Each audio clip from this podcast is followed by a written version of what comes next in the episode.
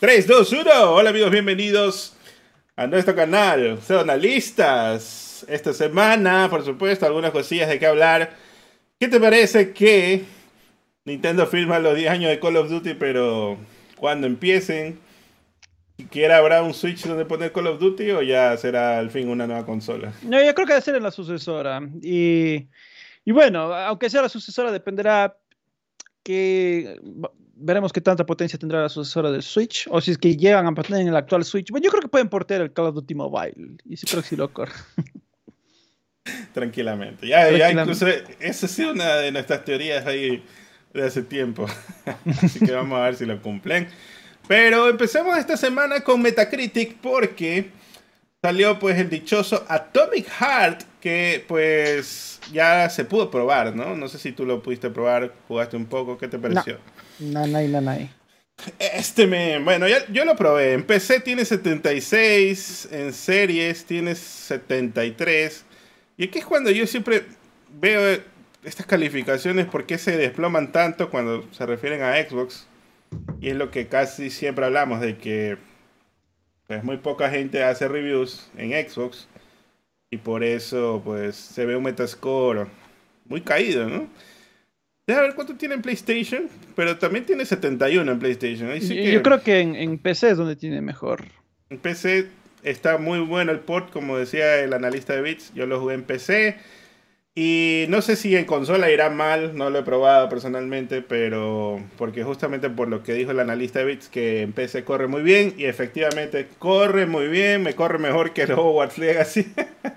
pero eh, sin tanto monear ni cambiar cosas, me funcionó directo. Así que también creo que es porque este es un Unreal Engine 4, según lo que decía ahí el analista de Bits, y tiene muy buen desempeño en ese sentido. Lo único que veo es que sí tiene hartos este, elevadores ocultando tiempos de carga, al menos en los primeros niveles, ¿no?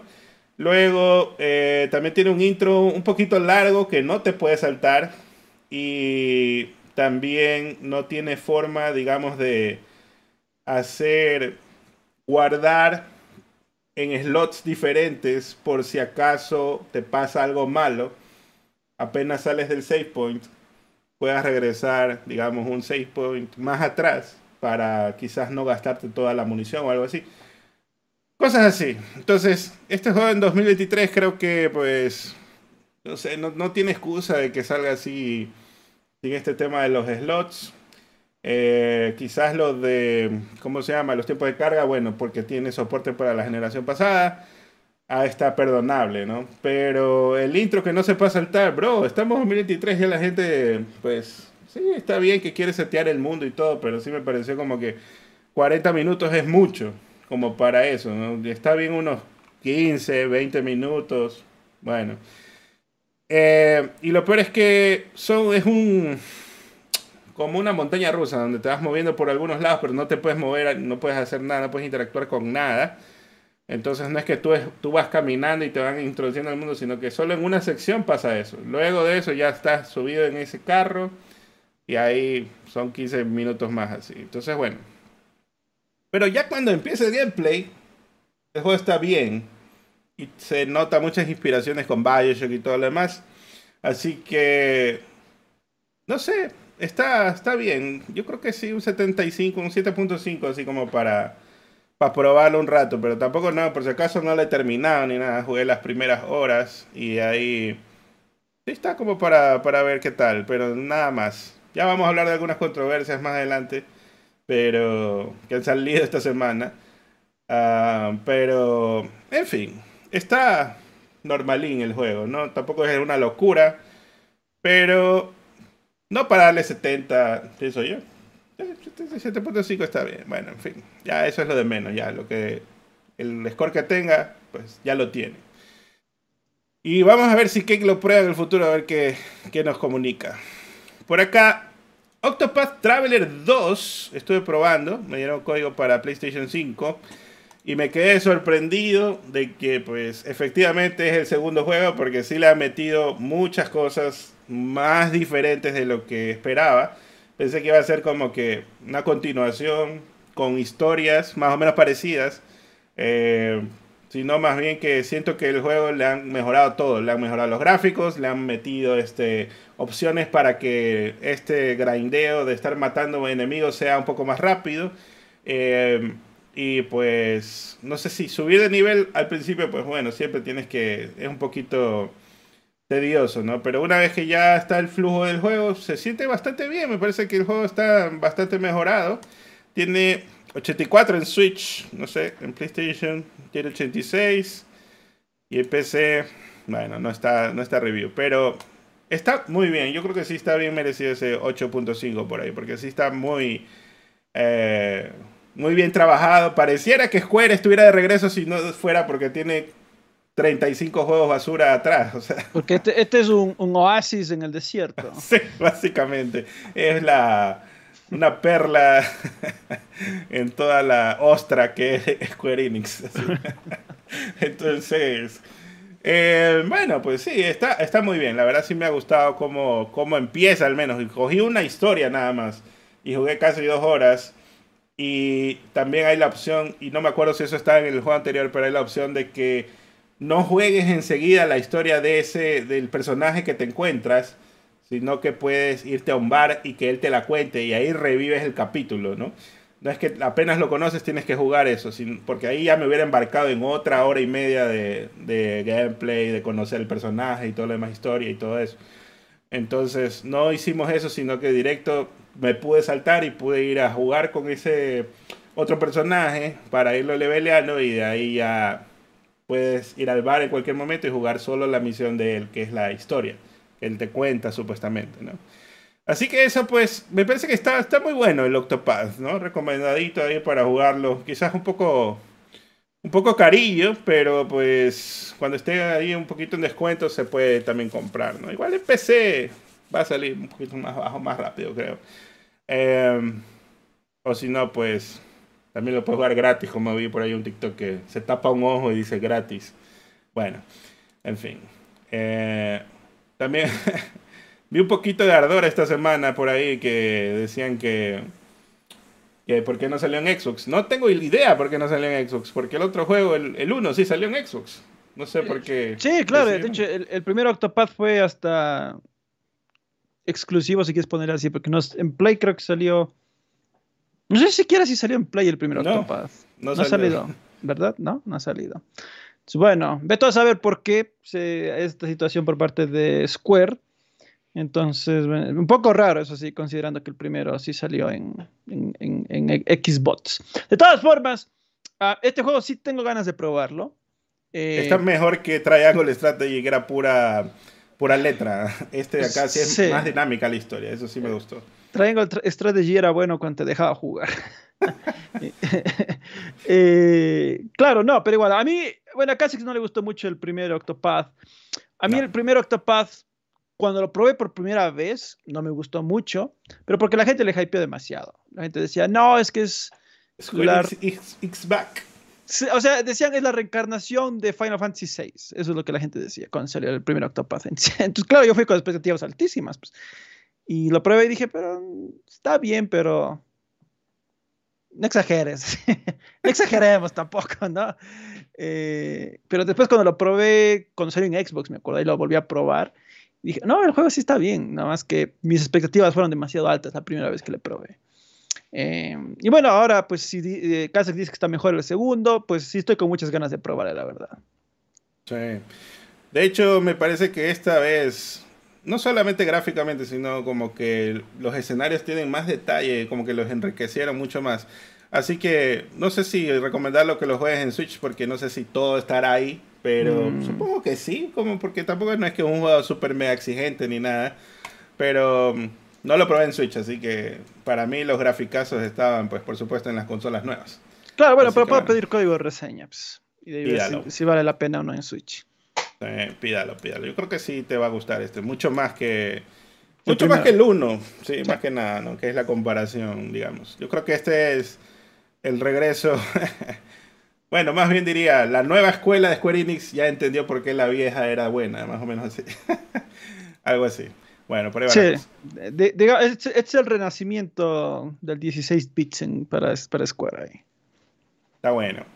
Y por acá, pues tenemos que ya salió el nuevo remaster, el Kirby's Return to Dreamland. Y tiene un 79 para Switch, obviamente. Y pues sí, bueno, está bien. No, no te va a matar tampoco, supongo. Pero para lo que es, ¿no? Jugar un rato en coop y con amigos y ya, lo que era, lo que hacías en el Wii básicamente antes. Así que está bien. Esto, la verdad, no, no tengo muchas ganas de probarlo ni apuro tampoco. Pues hay tanto que jugar ahorita que me, voy a Metroid tranquilamente unas 4 o 5 horas más. Así que no pasa nada. Entremos de lleno, ahora sí, a hablar, por supuesto, de... Estoy buscando el intro. Nintendo, por supuesto, esta semana resulta de que lo que estábamos más o menos hablando en la intro, Microsoft ha firmado un acuerdo legal vinculante de 10 años para llevar Call of Duty a las plataformas de Nintendo, según la firma de Xbox. Sus compromisos previamente anunciados, ahora ya son legalmente vinculantes, incluyen el lanzamiento de futuros juegos de Call of Duty con características completas y paridad de contenido. Es decir, si sale por ahí un skin o un mapa, tiene que también salir en Switch. El mismo día que salga en Xbox, en caso de que se apruebe su propuesta de adquisición de Activision Blizzard. Dicen, estamos comprometidos a brindar acceso equitativo a Call of Duty a largo plazo a otras plataformas de juegos, brindando más opciones a más jugadores y más competencia en el mercado de juegos. Dijo la compañía, pues, en un comunicado y Nuevamente recordar, porque esto ya lo habíamos hablado en algún momento, que el último Call of Duty que salió, pues salió en el 2013 y era en Wii U, el Call of Duty Ghosts. Así que desde ahí no, no se ha visto, ya han pasado 10 mm. años. Sí, pues. 10 años sin Call of Duty y ahora le prometen 10 años con Call of Duty. Y mm, no sé qué tanto van a tener que hacer downgrade en el motor para que funcione en Switch. O si van a portear, como mencionábamos, algo de celulares. Pero, ¿crees que si se da este año la, la compra, o sea, si se concreta ya la compra, corra el, trato corra desde este año o va a decir, no, no, no, es que el próximo año, porque no creo que alcancen a hacer el port para el mismo, el mismo rato. Mm, bueno, yo creo que depende ahí eh, de los recursos que estén dispuestos a, a meter. Eh, bueno, tampoco es, creo que se ha liberado el contrato firmado, eh, pero si es que es lo que Microsoft está diciendo que es una paridad de contenido y de, y de juegos, pues yo creo que Microsoft sí se va a comprometer al menos a lanzar 10 años de juegos que si esto sale en Xbox tiene que salir en Nintendo eh, y en GeForce Now, me imagino. Algo así debe ser el contrato, si no, para meter presión a Sony, si no si, es que, prometen que le van a sacar Call of Duty de vez en cuando, pues las reguladoras antimonopolio van a decir, esa huevada, no, no, vale nada ese contrato para todo argumento. No, yo asumo que, va a ser. creo que le, que le mete presión a Sony, sino le mete presión al, regulador para que. Bueno, al regulador, sí, al regulador, sí, sí, correcto. Sony ni fu ni fa realmente. Si lo claro, no, no. no, pero de todas formas, eh, yo, creo que lo que vamos a ver aquí es que Sony necesita, eh, al final del día, si es que sus esfuerzos son válidos, bueno, chévere, impide la adquisición. Si es que no son válidos, Sony va a tener que sentarse tarde o temprano a hablar y decir, bueno, ya, ok, firmemos. Porque algo que me llamó la atención de lo que, de la rueda de prensa de Brad Smith es que él, decía, es el contrato que les mandamos antes de Navidad, no sé qué, y estoy dispuesto a sentarme y corregir cualquier cosa que a Sony no le guste. Entonces, o sea, imagínate, hasta ahora están como que abiertos al diálogo, chuta, si algo no te gusta, nos sentamos y lo hablamos, mi trin. Bueno, veremos en todo caso. ¿Qué te parece el momardo que puse que eh, Apple le pone ahí el Call of Duty a March y viene Nintendo y se lo lleva. sí puede ser. Está bueno ese meme. No, no sé buenardo, no lo he visto. Está buenardo. La cosa es que, a ver, aquí el señor Burns, que es Nintendo, pues, no, no creo que esto, esto obviamente es un meme exagerado, ¿no? Pero Nintendo realmente creo que no le importaba lo que hagan Simplemente dijo, bueno, ¿quieres que firme? está chévere. La verdad es que no me importa. Voy a firmar nomás. Eh, y bueno, me imagino quizás algo más le debe haber ofrecido en el futuro Microsoft como para que firme, como yo que sé, más Oris, Cupheads o algo así, ¿no? Que eran originalmente exclusivas, ¿no? Bueno, Cuphead no, no era realmente exclusiva porque ya salió en PlayStation, pero Ori se supone que sí, ¿no? Entonces, algo así como que, mira, ya también vamos a seguir con Bethesda dándote más ports o algo, ¿no? Porque están ahí los, los ports de Doom, los ports de otros juegos que están ahí, de, ¿qué más? Doom, Wolfenstein, y bueno, como que quizás yo pienso que el trato, como para hacerlo atractivo para Nintendo, es, ¿sabes qué? Bueno, eh, nos interesa tu portátil y vamos a seguir sacando juegos ahí, nada más. Pero firma, apóyame que quiero ya comprar esta huevada rápido. no sé, Nintendo no tiene tanto interés, me parece a mí. Pues Nintendo está tranqui sin Call of Duty y ya. Pero Bien por Nintendo, ¿no? En todo caso, y ojalá le reciban el producto si es que sale y le vaya muy bien, ¿no? Eventualmente. Más, más ports de Skyrim, así es. Bueno, por acá, pues también esta semana, la serie Star Fox de Nintendo, Go, celebró su aniversario número 30. El Star Fox original se lanzó en Super NES en Japón el 21 de febrero de 1993. Y pues el ex artista de Nintendo Takaya Imamura, también que él diseñó Fox McCloud, mandó una imagen y dijo gracias por el apoyo durante más de 30 años.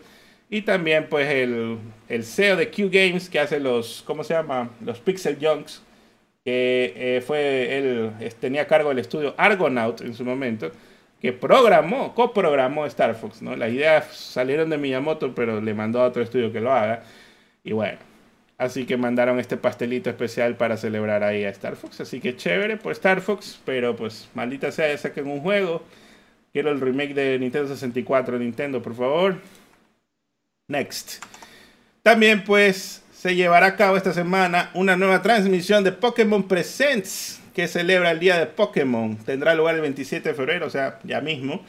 El día en que se lanzaron los juegos originales de Pokémon Rojo y Verde en Japón, el anuncio se hizo con un gráfico pues, en Twitter que muestra algunos de los 151 Pokémon originales, alimentando la especulación de que los juegos clásicos de Pokémon podrían llegar a Nintendo Switch. Así que qué bien que Nintendo soltó el emulador de Game Boy, porque le conviene ahí a Pokémon meterle un poquito de hype y ojalá le meta conexión a Home y esas vergas que supuestamente le iban a poner al otro Pokémon nuevo todavía. Pero pues sería lo chévere. Es que farmes los Pokémon en los juegos originales y los puedas subir a tu Home. Sería bacán. Pero bueno. ¿Qué te parece? ¿Crees que se vienen los portillos al Nintendo Switch? Ojalá que sí. Bueno, eh, puede, que haya algunos ports, algunas colecciones, es lo que la gente vi que la gente que estaban más emocionados de poder ver. inclusive considerando el Nintendo Switch Online, no, descartaría aquí en algunos juegos ahí. Eh, entonces, bueno, hay, hay muchas opciones, pero yo voy a ir un poco bajito en expectativas. Eh, aunque es factible que anuncie un nuevo Pokémon, ¿no? Porque eso es una saga que se ha vuelto anual. Entonces, Call of Duty. Sí, es el Call of Duty de Nintendo. Entonces. El insignia. Ah, sí, yo creo que sí es el buque insignia de Nintendo. Eh, aunque a veces le podemos considerar a Mario. Pero realmente en venta siempre ha sido Pokémon. El, que, el que carrea a, las, a las plataformas de Nintendo. Bueno, pero Mario es el buque insignia, pero que sale cada cinco años, pues. Este de acá sale cada año. claro, bueno. Mario sale anualmente, pero con los spin-offs y esos juegos que quizás no son tan vendedores como el Mario principal. Em, y claro, pues Nintendo, o sea, Pokémon, claro, pues sale casi todos los años entre ports, remakes eh, y juegos anuales que saca. Eh, entonces, bueno, en, fin, es, algo difícil de competir para cualquier otra saga. Eh, veto a saber por qué. Mm, o sea, ¿cómo, ¿cómo, han logrado mantener un público tan fiel? A pesar de que ya desde un buen tiempo es, se ha anualizado Pokémon, pero ya ves, está ahí. Y no, y, e incluso sacando juegos incompletos también, pues le funciona la fórmula, así que qué buena moraleja para Nintendo de sacarlo como sea, ¿no? sí, ¿no? Hasta cuando el juego sale medio ratito, puta. Lo compran como pan caliente. Bueno, no, no es solo que lo compren, sino que las críticas están ahí, ¿no? Mm, también, eh, del, usuario, o sea, las críticas están positivas de todas formas. Eh, entonces, bueno, en fin. Eh, ¿Qué más comentar? es. lo que es. y pues Nintendo ha confirmado que, ah, perdón, Nintendo supuestamente pues ha filtrado, según este filtrador confiable, el Bill Bill Kun, que por lo general filtra los juegos de Plus de cada mes, un poquito antes de que salgan, eh, pues que se va a lanzar un nuevo bundle de Nintendo Switch con Super Mario Odyssey. y pues el paquete va a costar 287 dólares o 269 euros. Dice que este se lanzará en Francia el 10 de marzo, pues se cumple el día de Mario, por ser Mar de marzo y el 10, ¿no? Entonces Mario, ¿no? El día de Mario. El paquete incluye una consola Switch estándar lanzada anteriormente con Joy-Cons rojos, un código digital para Mario Odyssey y stickers haciendo referencia a la nueva película de Super Mario Bros. que llegará a los cines a finales de marzo. Pero eso no es todo con respecto a la película de Super Mario porque Nintendo ha confirmado que el próximo mes hará un Nintendo Direct con la temática de Super Mario Bros. Movie. La presentación pues tendrá lugar el 9 de marzo y revelará el tráiler final de la película. y Nintendo ha enfatizado, por favor no jodan que este es un Direct solo para la película. No va a haber ninguna información de juegos.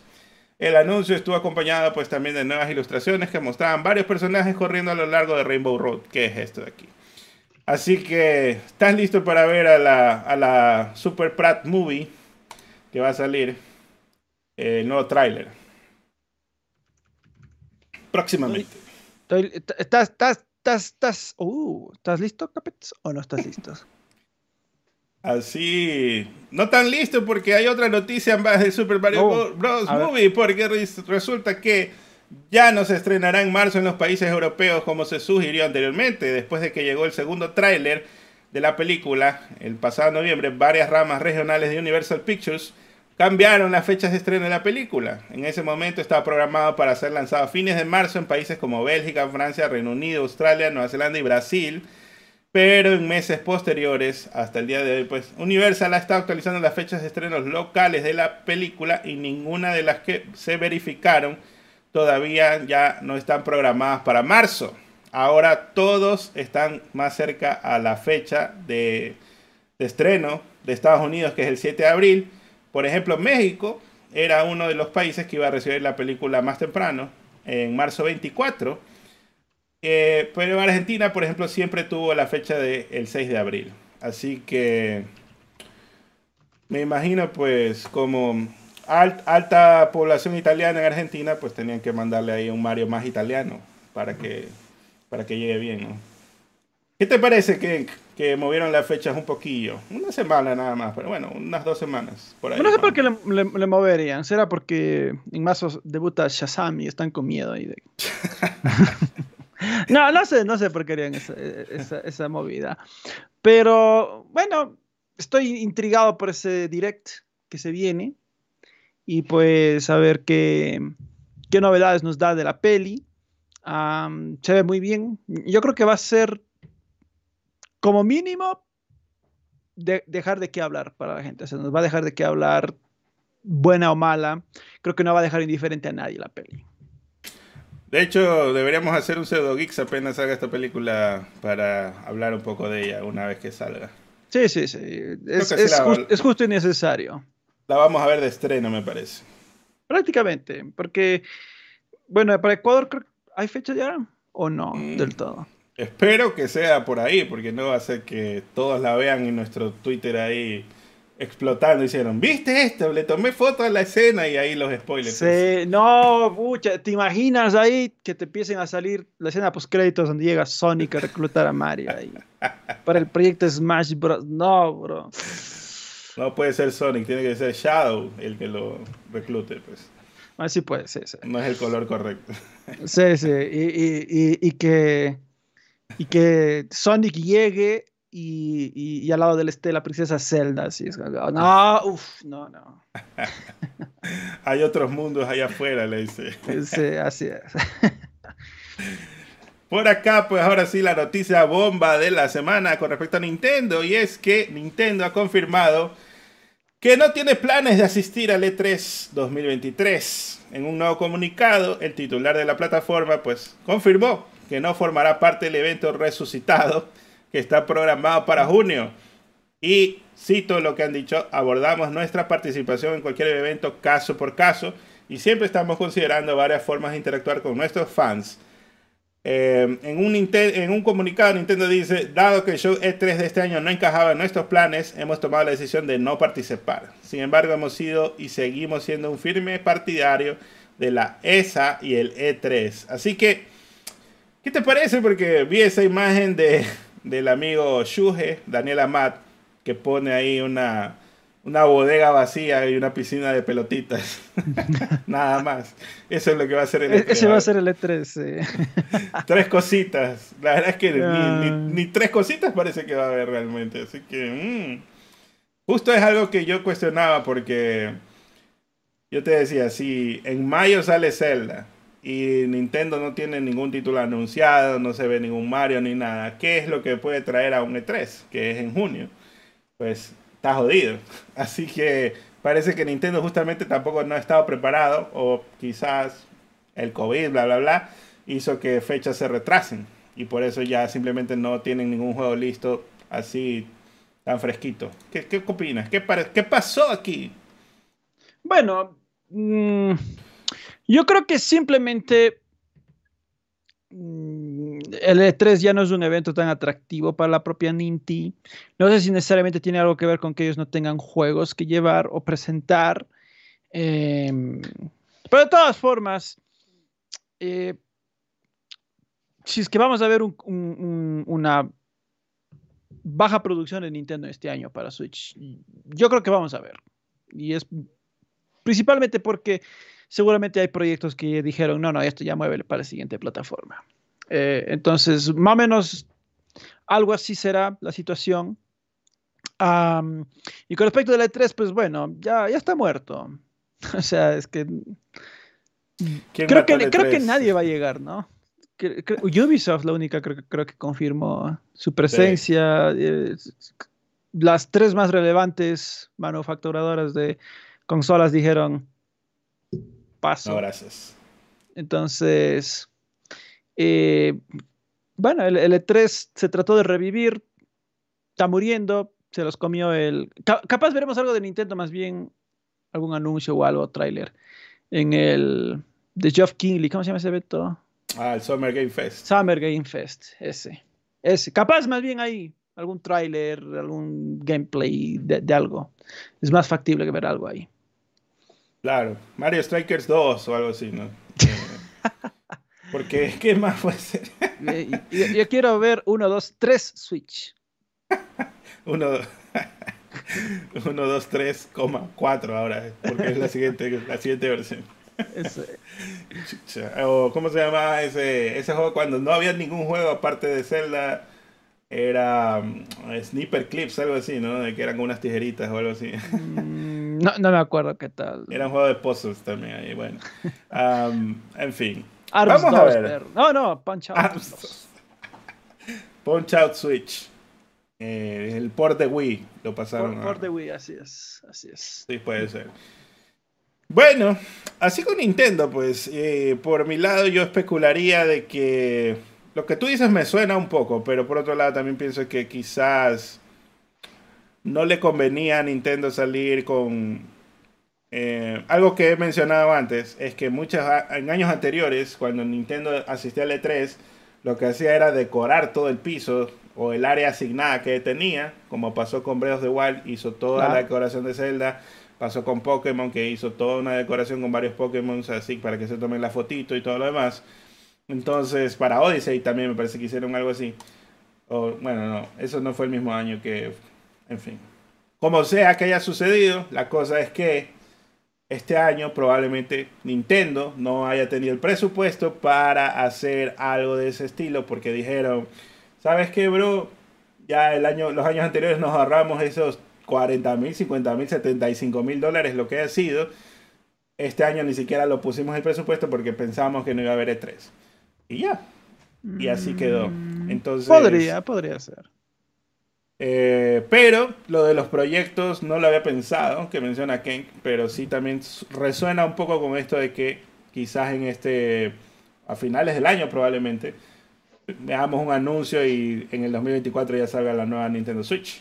O bueno, el sucesor, ¿no? En todo caso. Puede ser que no se llame Switch, pero sí rogamos y esperamos que sea retrocompatible. Sí. Si no, sería una gran cagada, pienso yo. Que...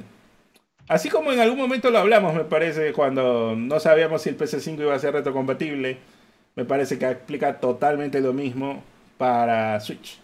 De que sacar una consola que no sea retrocompatible hoy en día, cuando todos los demás lo están haciendo, sí, está medio, medio cabrón si lo haces. Pero pues Nintendo puede ser que lo haga. Ahora sí, hay una donación del amigo Giancarlos Luciano, manda dos dólares y dice, decían que Resident Evil 4 no necesitaba remake, pero ahí está, ¿no? Ya nos mostraron que está bueno el remake. Ya, lo que pasa es que podía haber salido mal, eso es lo malo. pero aparentemente sí lo están haciendo bien. Eh, ya vamos a hablar en quizás a más detalle, pero Ken ya me comentó un poquito sus impresiones en un directo de Twitch y que está impresionado, me parece, ¿verdad? Del remake, sí. Sí, sí, sí, sí. Me, me- me está ah, cautivando. Pongámoslo así, ¿no? Está bueno. Sí, está bueno. Pase- pasemos ahora a Sony y hablemos, por supuesto, déjame ver, por aquí, sonido. Ahí va.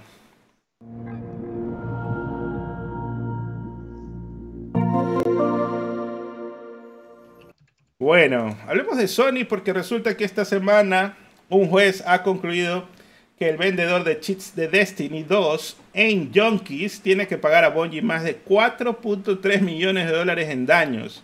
Bungie presentó una queja en junio del 2021 demandando a InJunkies y su empresa matriz Phoenix Digital por infracción de derechos de autor. Según Torrent Freak, el juez le eh, estuvo de acuerdo, ya con por ahí estuvo medio peleando con, con pues no demostró muy bien que habían infringido sus derechos de autor y todo lo demás, pero el juez ya estuvo de acuerdo y otorgó pues la demanda a favor de Bungie, 4.296 mil dólares y pues ahora pasa a decisión de la Corte Federal para que se apruebe pues esta demanda. Así que la buen, buen estudio de Nintendo se llevó Sony ahí con, con Bungie y esas buenas demandas. Eh, Estudio de Nintendo. Eh, bueno, está bien, está bien. Eh, buen billetito se han, se han llevado ahí. Excelente. Y por acá esta semana resulta que el amigo... ¡Lo sabía! El amigo Peluca Sape nos ha dicho, lo sabía, porque dijo que él había advertido que el State of Play sería pequeño, pero la gente no le hizo caso y salió pues decepcionada, ¿no? Entonces él básicamente estaba haciendo referencia a que él había dicho, "Eh, va a ser un evento menor, por favor, vayan con la mentalidad respectiva. Pero, como siempre, pues la gente esperaba grandezas, ¿no? Y aún así, pues eso no fue lo que pasó. Tuvimos un ZZZ of Play, 45 minutos de juegos de VR y otros third parties. Y vamos a hablar aquí ya a fondo de lo que salió, pues que se mostró. Así que prepara la almohada, Cake, porque se viene The Foglands, un juego de VR. Green Hell, otro juego de VR. A ver. Synapse, otro juego de VR. Y este Journey to Foundation, que la gente estaba diciendo, se mojó Kenk cuando vio ese, pero no sé si se mojó Kenk. O sea, a ver. No me Solo mojé. porque es Asimov, tiene que mojarse Kenk. No me mojé. Pero sí me cabrea que, puta, primer juego en mi vida que veo inspirado en, esa saga. Y tenían VR. que hacerle exclusivo de VR. O sea, o sea, hasta lo hubiera probado, porque los gráficos no se ven tan bien, pero hasta lo hubiera probado si no hubiera sido VR. Pero pues ya, ya nada. Justo lo que te decía la semana pasada, ¿no? Deberían estos juegos eh, que se transmitan en pantalla y que te vendan los Sense por separado, cosa que tienes la opción de mover las manitos y yo qué sé, ¿no? Sí. Pero bueno, en fin. Y pues continuando estaba también Before Your Eyes. Este juego salió originalmente para PC y pues tú conectas tu webcam y la PC detecta cuando pestañeas y hace que el tiempo avance. Entonces, como más o menos haciendo una metáfora de que cuando cierras los ojos, cuando duermes te pierdes de cosas o cosas así, ¿no? O cuando no pasas el tiempo con tus seres queridos, no sé qué. Y este juego tiene pues unos reviews interesantes realmente. Así que eh, me, me, llama la atención probarlo, pero tampoco no es un killer app ni nada. Aunque el peluca Zape sí estuvo diciendo, oh, solo por este juego me lo voy a comprar. Entonces, ¿qué? y yo me quedé así como en serio, o sea, solo ese, pero es un juego indie pequeño, no sé, bueno. Chiquitito. Y pues también un repollazo con Destiny Lightfall, mostrando pues ahí en el, en el ZZ Play. También vimos un vistazo nuevo a Chia God, porque es un juego indie, pues tiene algunas características ahí, tipo Breath of the Wild, tiene planeador, porque ese juego, pues el planeador lo inventó Nintendo, por supuesto. Pero también te, conviertes en animales, puedes ser un lorito, un pez y cosas así, ¿no? Pero lo interesante fue que anunciaron que este juego va a salir directo en el Plus Extra. Y también, de una vez se le adelantaron al amigo Bill Billy, que hace las filtraciones Así que fue como que dijo, no sé si fue por relleno o porque dijo, ya, si tanto que me filtran, voy yo mismo a anunciarlo de una vez, lo haré yo mismo, dijo Sony. Y pues anunció los juegos de Plus de marzo. Salía pues Minecraft Dungeons, Code Vein y Battlefield 2042 van a ser los juegos de Plus base. Y para las capas extra y premium va a estar Uncharted Legacy of Thieves Collection, Ghostwire Tokyo, que justo está cumpliendo un año, me imagino también va a salir en Game Pass. Rainbow Six Extraction, que es está, estuvo en Game Pass en la salida, me imagino, no sé si ya se termina en, Game Pass, pero pues va a salir también en Plus. Va a salir Chia, no sé si van a sacar Stray por poner a Chia, porque recordemos Stray estaba incluido en el primer año, ¿no? Ya mismo se cumple un año del, de que se lanza el PlayStation Plus Extra y Premium. Y también va a estar Immortal Phoenix Rising, que se lo probamos un poco en stream y pues fue básicamente un Assassin's Creed con mitología, ¿no? Así que está bien. Algo ahí, algo, algo bueno para la gente. los que no compran juegos van a, comer muy rico esta semana, así que compran Plus. Así que les va, les va a ir muy bien. Por acá, continuando, también se presentó el Humanity, del estudio creador de Res y Tetris Effect. El juego tendrá soporte para PlayStation VR 1 y 2. Sale en mayo. Dice eh, la rueda de prensa, pues salió y dijo: Juegas como un Shiba Inu, un perrito, encargado de comandar multitudes masivas que marchan para saltar, girar, empujar, flotar, disparar y escalar en su camino hacia la salvación. Básicamente es como Lemmings, eh, versión humanos. También salieron unos pinches furros en el Goodbye Volcano High. Luego también tuvimos el Rey Enuto a 60 FPS. Baldur's Gate 3 confirmó su salida en consola y también anunció la fecha que es en agosto 31 que va a salir el juego. Se mostró, creo que otra vez, no sé si fue primera vez que se muestra en State of Play, pero Wayfinder es un nuevo MMO que pues creo que ya estaba anunciado, pero bueno. El ZZ Fighter 6 también estuvo por ahí mostrando pues algunas Kami, buenas Kamis. Y lo más interesante de todo fue el Resident Evil 4 Godmake. Se confirmó que la versión VR del remake está en desarrollo y será una actualización gratuita para los usuarios de PlayStation. También anunciaron que va a venir un nuevo demo y el modo mercenarios vendrá como DLC en post lanzamiento. Así que, ¿qué te pareció el Resident Evil 4 remake con su nuevo tráiler mostrando que va a haber más interacción con algunos personajes y algunos voces regresan muy bonitos. Bueno, sí, sí, vimos algunas zonas nuevas con Ashley, vimos la apariencia ya de Sadler, vimos a Krauser, em, a, la, a Wonks. Eh, se ve muy bien, honestamente. Eh, teníamos expectativas un poco moderadas de este juego, ah, principalmente porque tenía miedo yo especialmente de que hagan una reimaginación, no un remake. Entonces tenía el miedo ese de que nos topemos con algo como Resident 3, que como juego sí está chévere y todo, pero se entiende el malestar de que pues, queríamos rejugar, revivir esas memorias del Play 1. Ahora, pues, excelente. A nivel gráfico me encantó, todo lo que vi me encantó. así que, pues, tengo expectativas masivas del Resident 4, honestamente. Eh, y como te decía antes del directo, antes de que iniciemos el directo, eh, literalmente el evento de Sony fue salvado por Resident 4, fue lo único que valió la pena. Fuera de eso fue, pero excelente.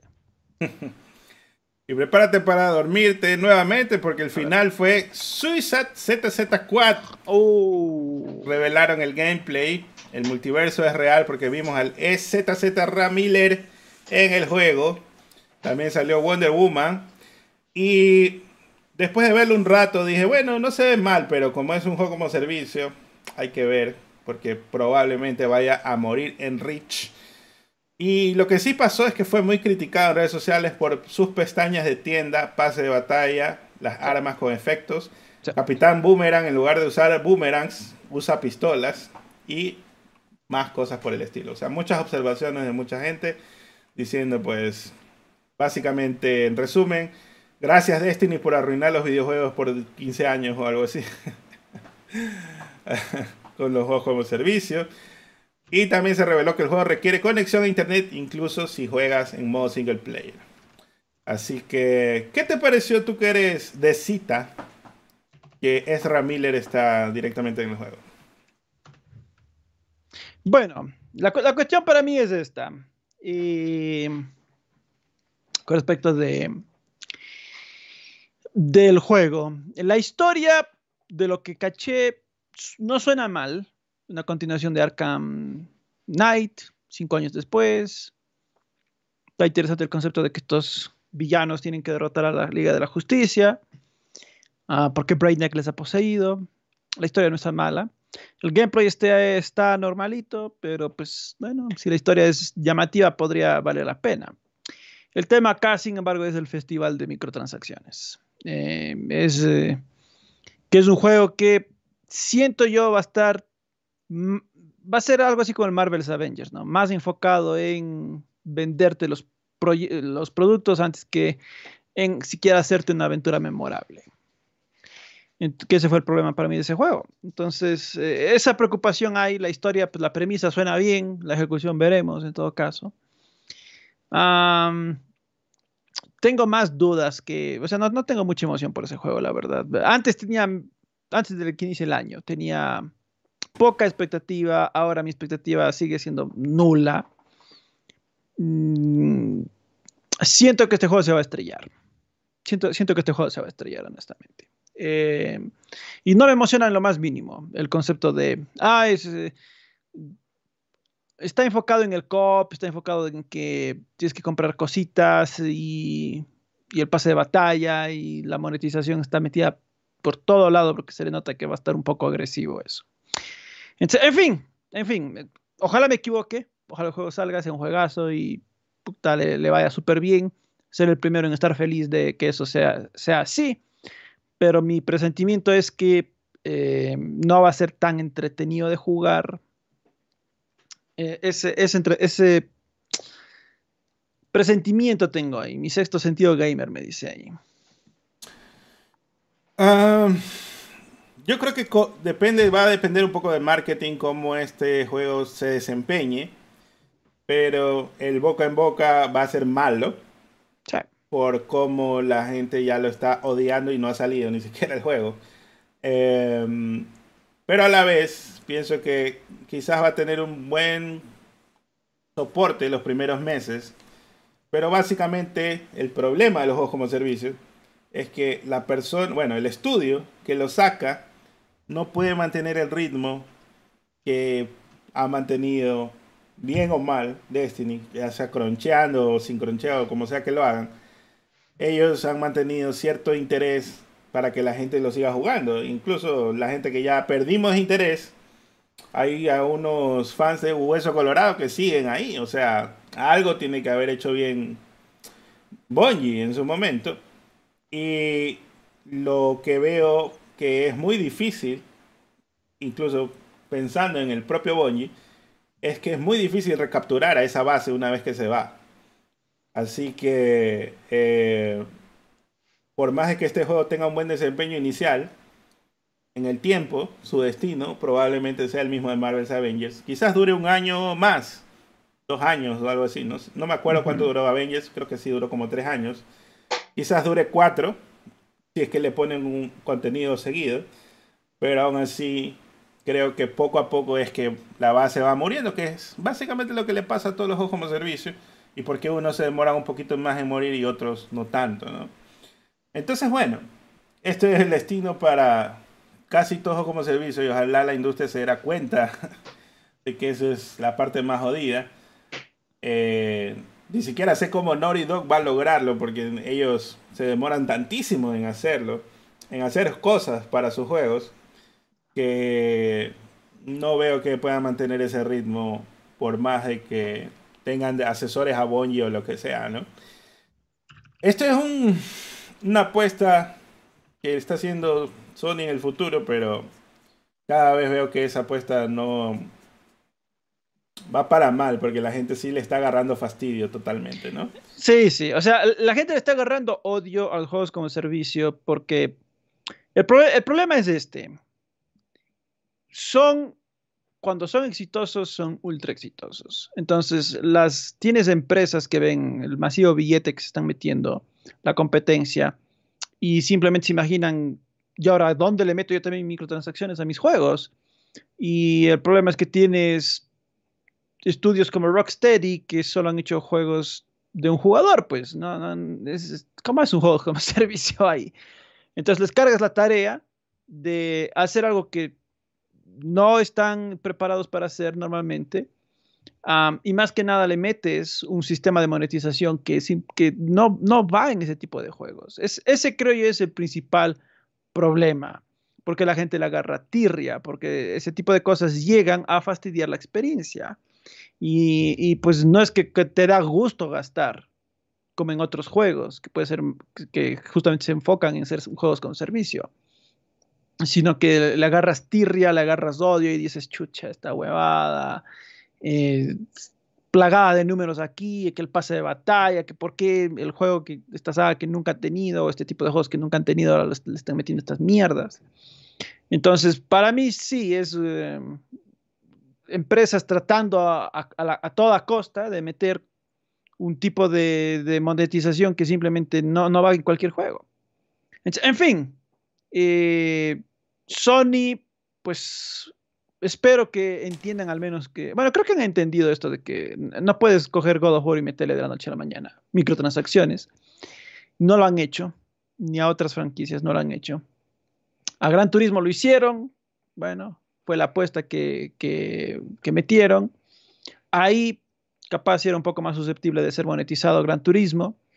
Um, Major League Baseball lo mismo por ser un juego deportivo, bueno, ok, tomaron referencias de, lo que han venido haciendo los FIFAs y los Madden.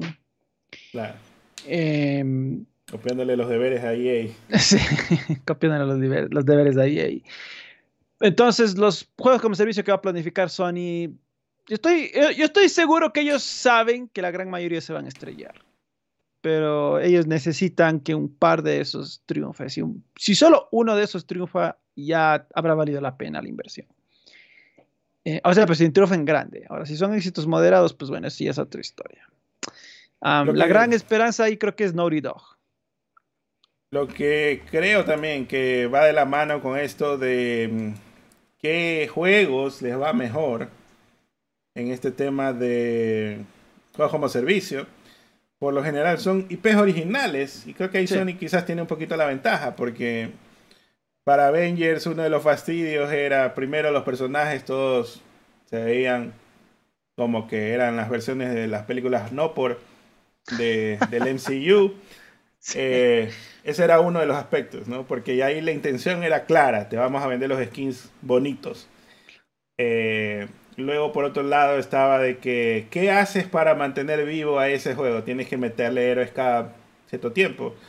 En cambio, Destiny, como no tiene héroes, sino que es un, entre comillas, RPG, ¿no? Eh, shooter, donde tú haces a tu propio personaje, ahí no hay ninguna opresión creativa que te haga ir a, ¿sabes qué? Dame villanos, dame, dame... Ahora tenemos que diseñar pensando en ese villano. Ah, vamos a hacer a Black Panther. Ah, tenemos que hacer la historia así, asado, bla, bla. Entonces, para Destiny simplemente se sacan un alien del culo y pues le ponen lo que quieran y ya con eso pues te arman una historia.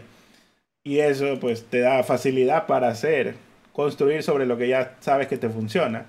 En cambio, que tomes superhéroes o villanos y todo eso, probablemente me parece que podría ser contraproducente. En este caso, como le pasó a Avengers, eh, porque justo el amigo de Celos estaba ahí mencionando a Genshin, Genshin Impact, que también tiene esos trapitos que no tienen ninguna conexión a nada. Entonces simplemente viene alguien que dibuja mujeres con nepe y ese pues es el nuevo personaje que va a salir. Y ya. Entonces eso no, no hace mayor trabajo, sino que simplemente desarrollan un personaje así. A este tira más magia de fuego, más magia de hielo, más magia de trueno, lo que sea, y ya y no, no tiene ninguna opresión de alguien que le diga es que tienes que seguir este camino porque si no estás infringiendo cómo funciona Spider-Man, por ejemplo. Ya, pues esa parte creo que también es algo que le va a afectar en el futuro. Sí. Pero bueno. Continuando con las noticias. Por acá, pues, God of War Ragnarok y Elden Ring fueron de los juegos más ganadores en el en la entrega anual de los DICE Awards, la número 26, el aniversario 26 de los DICE Awards, el día jueves, pues Godaway obtuvo 7 premios y Elden Ring, o sea, From Software, obtuvo 5 premios. Aunque pues Elden Ring se llevó el juego del año, los premios DICE eh, pues eh, tuvieron 23 categorías en total, así que hubo bastante, bastante que ver. Y por ejemplo, justo aquí tengo la lista. Eh, dice, en animación, War se llevó premio. En dirección de arte, God of también. En personaje, por Kratos, se llevó God of. En música, God of. En diseño de audio, God of. En historia, God of. Obviamente ahí no, nunca iba a poder ganar ninguno de esos premios realmente se lo merecía el Ring. Así que. No, no, a ver, a ver, Casex ya hemos quedado que, Power Basinga merece llevarse ahí el, el, premio DICE por mejor narrativa del Den mejor narrativa. Mejor video de YouTube contando la historia. Y lo que me parece raro aquí es que ponen en Technical Achievement, o sea, logro técnico, se lo dan a Elden Ring, ¿no? Ponle Open World a tu juego y eso pues es logro técnico, ¿no? Luego tenemos Vampire Survivors, que ganó el juego de acción del año, muy merecido también.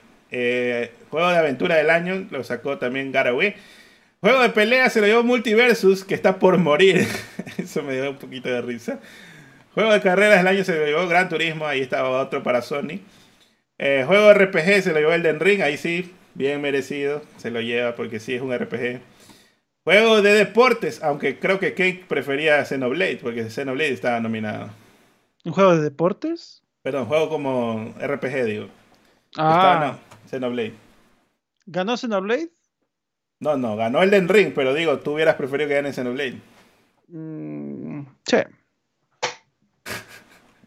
Juego de deportes ganó Oli Oli World, dejó atrás a MLB, NBA, Mario Strikers y, FIFA. Simulación del año ganó Dwarf Fortress, no sé por qué diablos estaba Midnight Suns. ¿Qué simulaba Midnight Suns? Simulación de superhéroes. Uh, simula ser. Uh, Midnight Suns es un juego de, de, estrategia, ¿no? sí, bueno, pero de estrategia, pero no simulación. Ah, estrategia, simulación en la categoría. Ya, ya, ya. Ah, ya, ahí sí está bien. Eh, de realidad inmersiva ganó Red Matter. Ahí me hubiera, gastado, me hubiera gustado que gane Moss, porque estaba muy bonito Moss. Eh, Dice, gran logro por juego independiente, ganó Tunic, también muy merecido, en mi opinión. Eh, juego móvil del año lo llevó Marvel Snap, aunque creo que Vampire Survivors también debería haberse llevado ahí. Juego online se lo llevó Final Fantasy XIV. Eh, Diseño de juego Elden Ring. Quizás ahí te lo dejo pasar, ¿no? Ya, chévere. Gran diseño del juego. Bacán, ya. Está bien que se lo lleve Elden Ring. Pero logro técnico como que... Mm, bro. Bueno.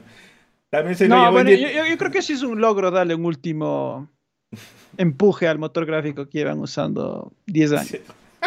15 años. Eh, dirección de juego se le llevó Elden Ring. Bueno, está bien, me parece bien que se lo gane Miyazaki. Y el Game of the Year se lo llevó Elden Ring. Está bien. Eh, nominados estaba Estrella en algunas categorías. Chorizón también no se llevó nada, nada, nada, nada. no se iba a llevar nunca nada. Qué pena. Qué pena. Y hay gente que a veces nos pone sus lloros, ¿no? No, pero si el chorizón me encantó, es bien rico, grueso, peludo. No, pero, o sea, el chorizón es un buen juego, pero tuvo la mala suerte de salir en los últimos, en, un año donde está dos de los mejores juegos de, los últimos siquiera cinco años por ahí. Entonces, eh, aunque Elden Ring no hubiera salido, eh, God of War se llevaba todo igual. Entonces, para que le paren bola al Chorizón, hubiera requerido que God of War y Elden Ring no estén en ese año. Lo cual, bueno, pues, sorry. Bueno, yo sigo comparando con Spider-Man. Cuando, cuando salió Spider-Man con God of War, God of War arrasó y Spider-Man quedó de lado, ¿no? Claro, no, pues fue, lo mismo. Sí, por ahí. Porque, porque, ese año salió el Normalito 2 que decimos y el God of War, pues era difícil que en ese año le paren bola a Spider-Man. Muy difícil. Totalmente. Así como este año está Starfield y. Y Zelda. Zelda. Está jodido. Está jodido para Spider-Man igualmente. Sí, este año también está jodido Spider-Man. Tiene que hacer llorar de verdad a todo el mundo para que o sea, le pare bola tiene, tiene que ser más rompedor en su gameplay y cosas así para. Eh, para lograr realmente hacer huella eh, chuta, tener, la historia más conmovedora. Más brutal que en el tercer acto aparezca Tom Holland, yo que sé.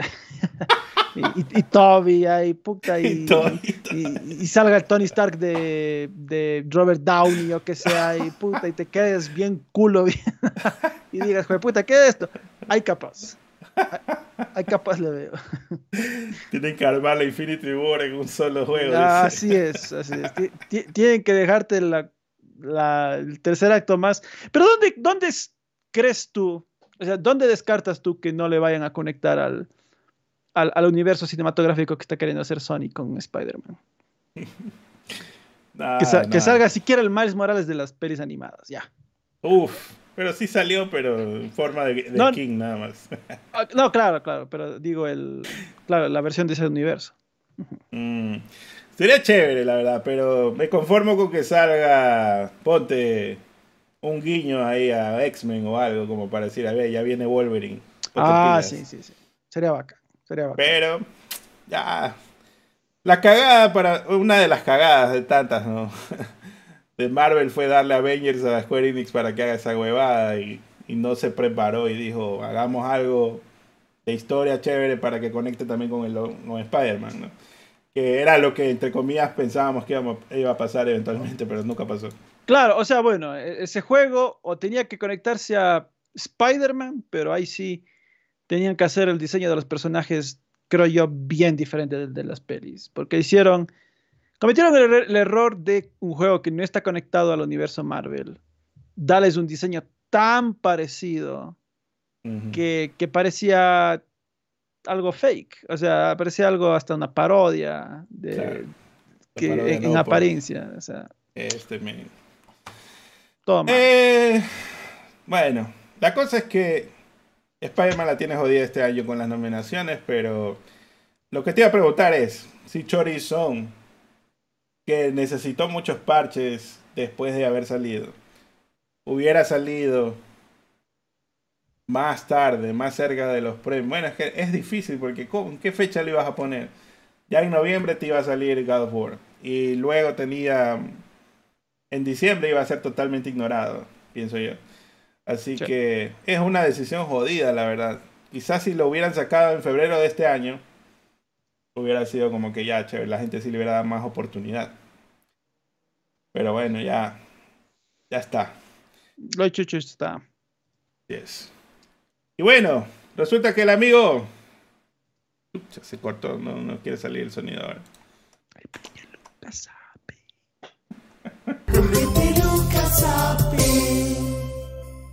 El amigo Peluca Sape dice que ha escuchado que Sony se está guardando los buenos anuncios para la época del E3 con un buen PlayStation Showcase.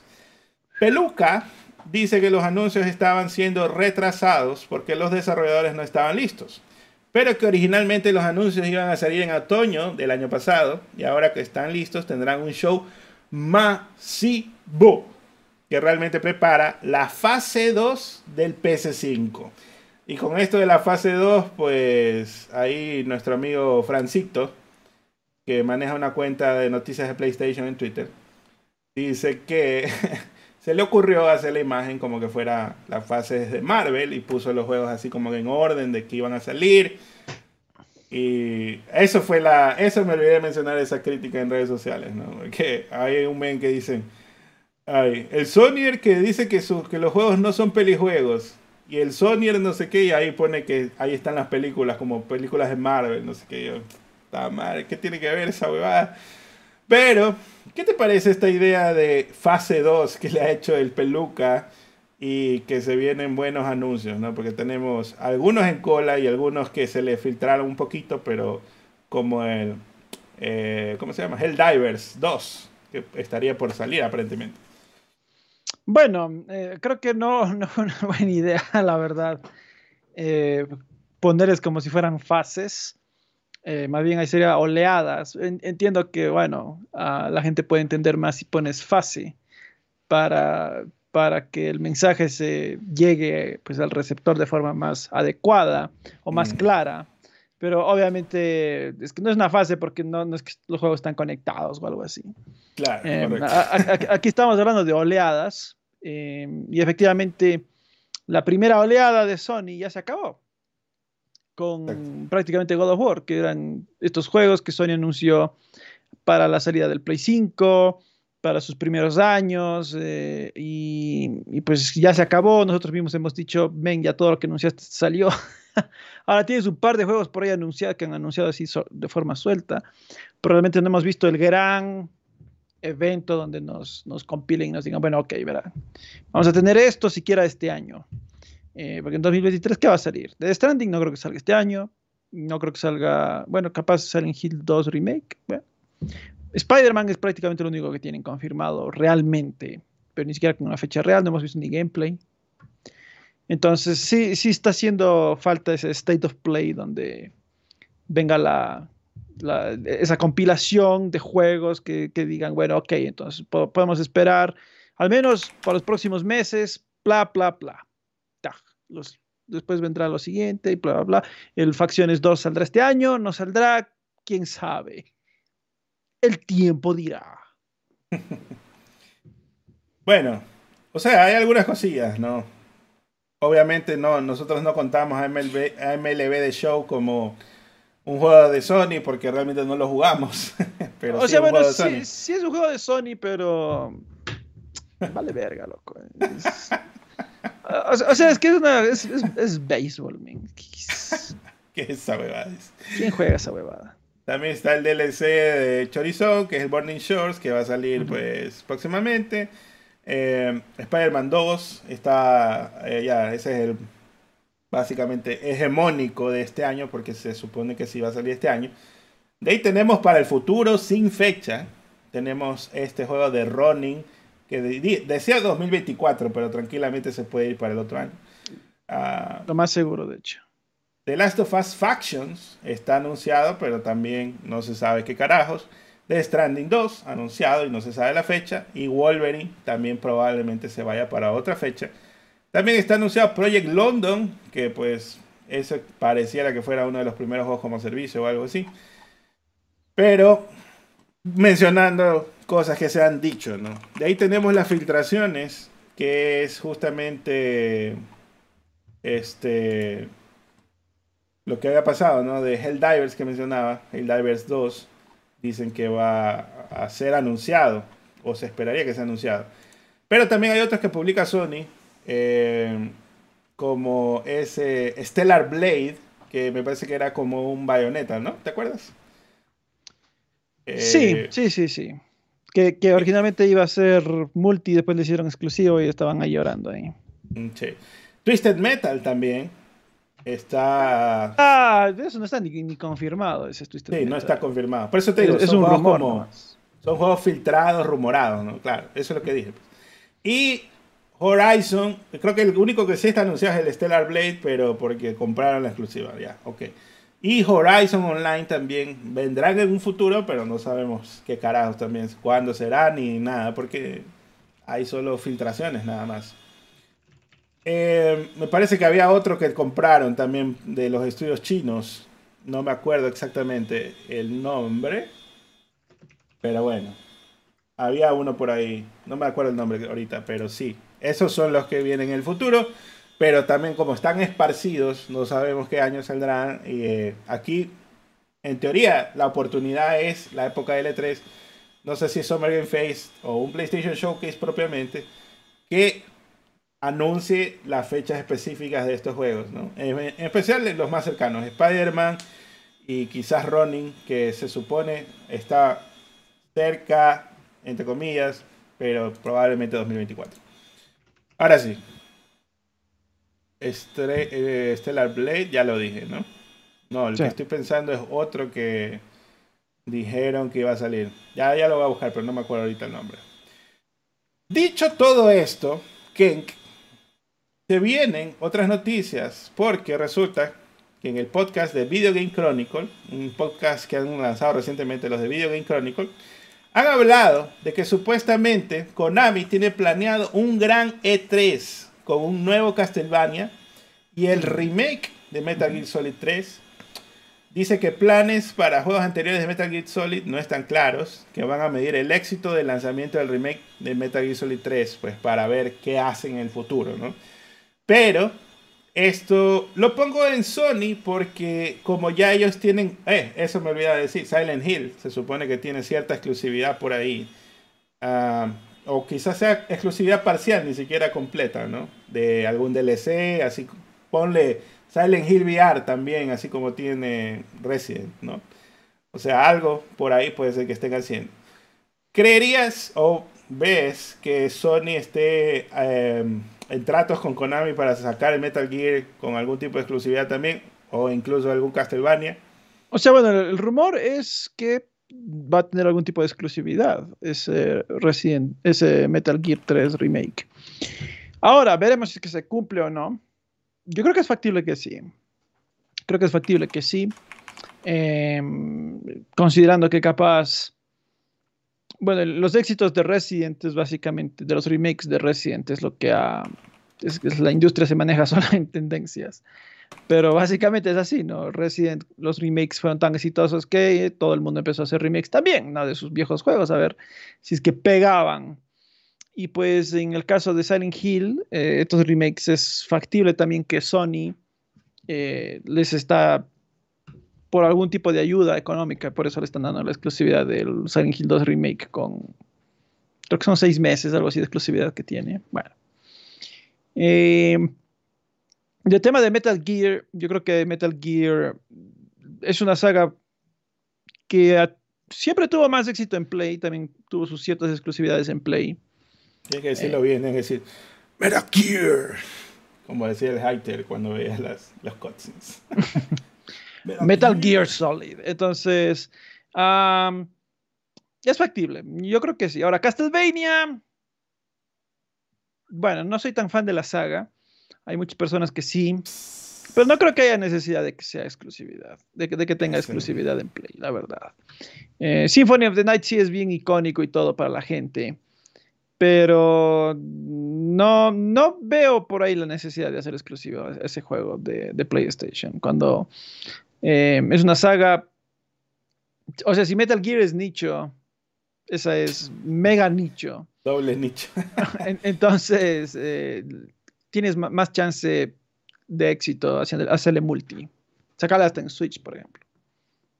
Incluso eso, justo eso te iba a decir, más bien Castlevania, los últimos Castlevania eh, que salieron, que básicamente copiaban la fórmula eh, Symphony of the Night. Más bien la gente los asocia con Nintendo, con 3DS, con DS, antes que con PlayStation. Así que probablemente estén buscando, conociendo que eh, estos juegos tienen su éxito y su, no digamos gran éxito, pero sí su plataforma conocida eh, estando en Nintendo, probablemente saquen un juego que funcione en Nintendo Switch. Así que quizás no sea así gráficamente locazo ni nada, pero sí podría ser eh, bastante atractivo y todo, pues mucho mejor en corriendo en consolas eh, de mesa que en, las, en la portátil mix que tiene Switch. Los juegos, estaba buscando el juego que yo estaba pensando, se llama Convalaria, pero también la gente en el chat está mencionando Lost Soul Aside, ¿no? Big Wolf y Gallo están diciendo Lost Soul Aside. Esos son dos juegos de China que Sony compró la exclusividad para publicarlos. Así que esos dos juegos se vienen en el futuro, ¿no? Ese Lost Soul Aside era como un Devil May Cry mezclado con Final mm. Fantasy. Sí, sí, ya me estoy acordando de este. Pero ah. este se ve... Creo que el más cercano es el el, ¿cómo se llama? El Stellar Blade. todos estos juegos se ven tan similares. Se parecidos, sí. Se, tan parecidos, pero bueno. Eh, que, sea, decente es lo, mínimo que se le pide al menos. En todo caso, creo que con Metal Gear sí había cierto rumor de, que Sony también le estaba metiendo un billetito ahí en el bolsillo a Konami para que se vaya ahí a PlayStation veremos qué sucede a la final. No, claro, bueno, es, una gran técnica que Sony siempre ha, siempre ha manejado eh, en el mundo del videojuego, ¿no? De esa forma no cae en monopolio, compran exclusivas sueltas. a diferencia de X. A, diferencia del que se gasta el presupuesto de un país entero en comprar una empresa. bueno, por acá resulta que esta semana hubo cierta ardición, incluso para ciertos... Oh medios reporteros por ahí. Porque tras el anuncio de que Baldur's Gate 3 se las daría tanto para PC5 como para PC, Larian Studios no ha descartado que el juego también llegue a Xbox.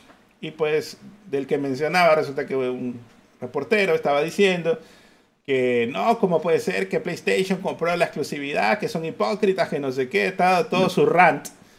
Y resulta que no compraron ninguna exclusividad, simplemente eh, la no estaba listo, ¿no? Voy a continuar leyendo la noticia. Resulta que, junto con su revelación para la consola de Sony durante la presentación del PlayStation State of Play, que sucedió el jueves, el desarrollador y editor Larian confirmó la fecha de lanzamiento del 31 de agosto. La noticia dejó a algunos fanáticos de Xbox preguntándose si el juego también saldría para consolas. Y Larian confirma que se está desarrollando una versión para Xbox pero que su estado de lanzamiento es actualmente incierto debido a problemas técnicos que el estudio aún no ha superado. Hemos tenido una versión para Xbox de Baldur's Gate 3 en desarrollo desde hace algún tiempo, dijo Larian Studios. Nos hemos topado con algunos problemas técnicos en el desarrollo del port de Xbox que nos han impedido sentirnos 100% seguros de anunciarlo hasta que estemos seguros de haber encontrado las soluciones correctas. Específicamente, no hemos podido lograr hacer funcionar el cooperativo en pantalla dividida con el mismo estándar en series X y S, lo cual es un requisito para que podamos lanzar el juego. No hay exclusividad de plataforma que nos impida lanzar Baldur's Gate 3 en Xbox al día y la fecha, en caso de que sea una posibilidad técnica. Cuando anunciemos más plataformas, queremos asegurarnos de que cada versión cumpla con nuestros estándares y expectativas. Y pues en este momento está anunciado para PC, Mac, GeForce Now y PC5, dijo un portavoz de Larian Studios. Dicho esto, no tienen exclusividad y anunciarán soporte para plataformas adicionales cuando estén listas. Así que este reportero pues salió a decir sus cosillas, obviamente los fanboys se alevestraron. Y por otro lado, pues también hay, vi también que hay otros medios que estaban culpando a la serie S Ahora, no dicen los de Larian que es culpa de la serie S, eso nunca se menciona, sino que la gente está asumiendo de que se debe a que la serie S tiene menor potencia y pues probablemente Microsoft exija de que los juegos salgan en las dos. Entonces ahí yo pregunto, ¿qué preferirían? ¿Que salga el juego sin el soporte cooperativo en series S y funcione en Series X y en PC5 o pueden esperar otros mesecitos más, no sé. ¿Cuál sería, cuál sería lo correcto ahí que suceda, Yo escuché toda esta noticia y mi impresión es que si bien no le echan la culpa al Series S, básicamente el Series S es el culpable de que no puedan lanzarle también en, Series X y, eh, por ahora en Xbox básicamente por este requerimiento de Microsoft de que tiene que salir en paralelo. Ahora, no necesariamente es que el Series S sea un lastre, sino capaz no tienen todavía los recursos suficientes para dar el soporte respectivo. Entonces, tendrán que esperar un poquito más. No, no creo que no, es que no vaya a salir, sino que se demorará un poquito más en salir en Xbox por esta situación. pero bueno, pues es, es, lo que hay. Eh, También creo que es el doble filo de tener dos, dos consolas. Claro. O sea, dos consolas que están distanciadas ¿no? en hardware. Están distanciadas en hardware. Entonces, bueno, eh, de todas formas, no ha sido, no ha sido la, durante la generación no ha sido esto una constante en cuanto a, a, juegos retrasándose en Xbox por culpa de series, pero sí ha habido desarrolladores quejándose de que no, esto nos, nos, nos friega porque es un dolor de cabeza tener que hacer compartir los juegos al, al en Series S y bla, bla, bla. Pero bueno, en fin. Y, y, me parece raro de que la gente no crea que esto sucede porque cuando te vas a dar una vueltita por PC, la gente de PC lo que más se queja, porque obviamente no tienen la última tarjeta siempre, lo que más gente se queja de PC es que el, port de PC no está bien pulido porque necesitaba más optimización y bla, bla, bla, bla, bla. Y eso también te puede pasar si es que resulta que tienes que trabajar doble o triple para optimizar para esa plataforma específica. Claro, o sea, es que a veces los juegos salen en PC y es lo que siempre decimos, ¿no? Claro, los, los, los sistemas más avanzados va maravilla, ¿no? Pero eh, en, las PCs que no son tan avanzadas, ahí es donde suele haber los problemas de compatibilidad. Em, es más difícil hacer un juego compatible en varias PCs que pues, eh, en, consolas, pero obviamente en consolas no, es, no, sería muy bien visto lanzar un juego que tenga problemas de compatibilidad, y por más que lo parches después. Eh, ahí tienes que tenerlo de salida, eh, porque es algo común. En PC, como quiera, ya la gente se hace de la vista gorda. Ahora, bien, lo que tú bien dices, ¿no? No es una constante. Eh, creo que JP más o menos va por ahí también en comentario. Eh, no es una constante ahora porque todavía estábamos en la época, en la época transgeneracional, ¿no? Donde estamos mm. transicionando hacia completa paridad, digamos, de las nuevas consolas. Pero va a llegar un día en que eventualmente sí resulte que la serie S no va a poder con alguna cosa. Y ahí sí les va a tocar dejarla por fuera. No sé si qué va a pasar si Microsoft va a dejar que suceda eso, que se quede algo por fuera o que porque cuando 3DS sacó el New 3DS no había más que un jueguito por ahí con soporte exclusivo para la New 3DS. Sí, era Xenoblade, me parece. Sí, un par de jueguitos. Por alguna razón Nintendo hizo juegos de Super Nintendo exclusivos del New Nintendo 3DS. Entonces, eventualmente podría sucederle eso de que, ¿sabes qué, bro? Ya han pasado cuatro años en la generación y ahora la serie S, pues necesito que te refresques a la serie SS. a la S2, no sé cómo le va a poner. a la SX. a, la, a la S. S. S Prime. Eh, eh, eh, sí, bueno. S, SX. Bueno, no sé cómo le, le pondrían. Pero. pero mm, la no S, creo, Pro, dice. La S Pro. No creo, la verdad, que vayan a, a, descontinuarle o a, reemplazarla por otro modelo. Creo que sería una traición pues, al, al, consumidor que la está comprando ahora. Creo que ya te toca quedarte con esto. Sea lastre, sea no sea lastre, te toca quedarte hasta el fin de la generación. es cierto que algunos juegos, eh, bueno, yo creo que de todas formas Microsoft sí debería levantar el peso de tener que sacar en ambas. Es Pero para estudios que sean medianos, como Larian justamente, es que Baldur's Gate no es un triple A producido masivamente, aunque pareciera. Em, capaz a ellos sí sería bueno eh, darles la chance de ir sacando de poco a pocos. Porque, pero de ahí, por ejemplo, a las grandes empresas triple A, bueno, a ellas creo que sí les puedes hacer eso, sí les puedes exigir eso, inclusive a los propios juegos de Xbox les puedes exigir. No, no, no, esto me tiene que salir sí o sí. Pero capaz a los estudios que están haciendo cosas doble A. Porque bueno, los juegos indies seguro pueden correr en ambas, así que ellos no tienen ese problema. El problema capaz es con los doble A, que son juegos que están a mitad de camino, no, no, no tienen un presupuesto tan grande. Entonces, a ellos capaz se les puede dar ese alivio. Por otro lado, yo digo aquí, bro, vas a comprar 69 mil millones de dólares, vas a comprar una empresa ¿No le puedes apoyar aquí al Panalarian con un par de billoncitos para que termine esa hueva de Porto? un par de billetitos. Bueno, sí podrían ayudarles, ¿no? Darles algún tipo de, de, de, apoyo extra. Como Sony a veces tiene sus estudios para dar apoyo a terceros. Exactamente. Entonces, como que, bro, dale una manito, ¿no? Para que lo terminen, lo lleven o algo. Ah, bueno. Claro, bueno. No, no están en esa posición probablemente bueno, no sé si Microsoft tendrá un estudio para dar apoyo, pero ya vimos, por ejemplo, en Callisto Protocol que la versión de Play fue la salió la mejor optimizada de, en, el lanzamiento porque pues Sony metió mano pues justamente y dijo, bueno, ya, te acolo, te acolo a hacer mi versión. Te voy a dar una manito. Y bueno, por acá pues pasemos ahora sí oficialmente, ya que estábamos más o menos en ese tema.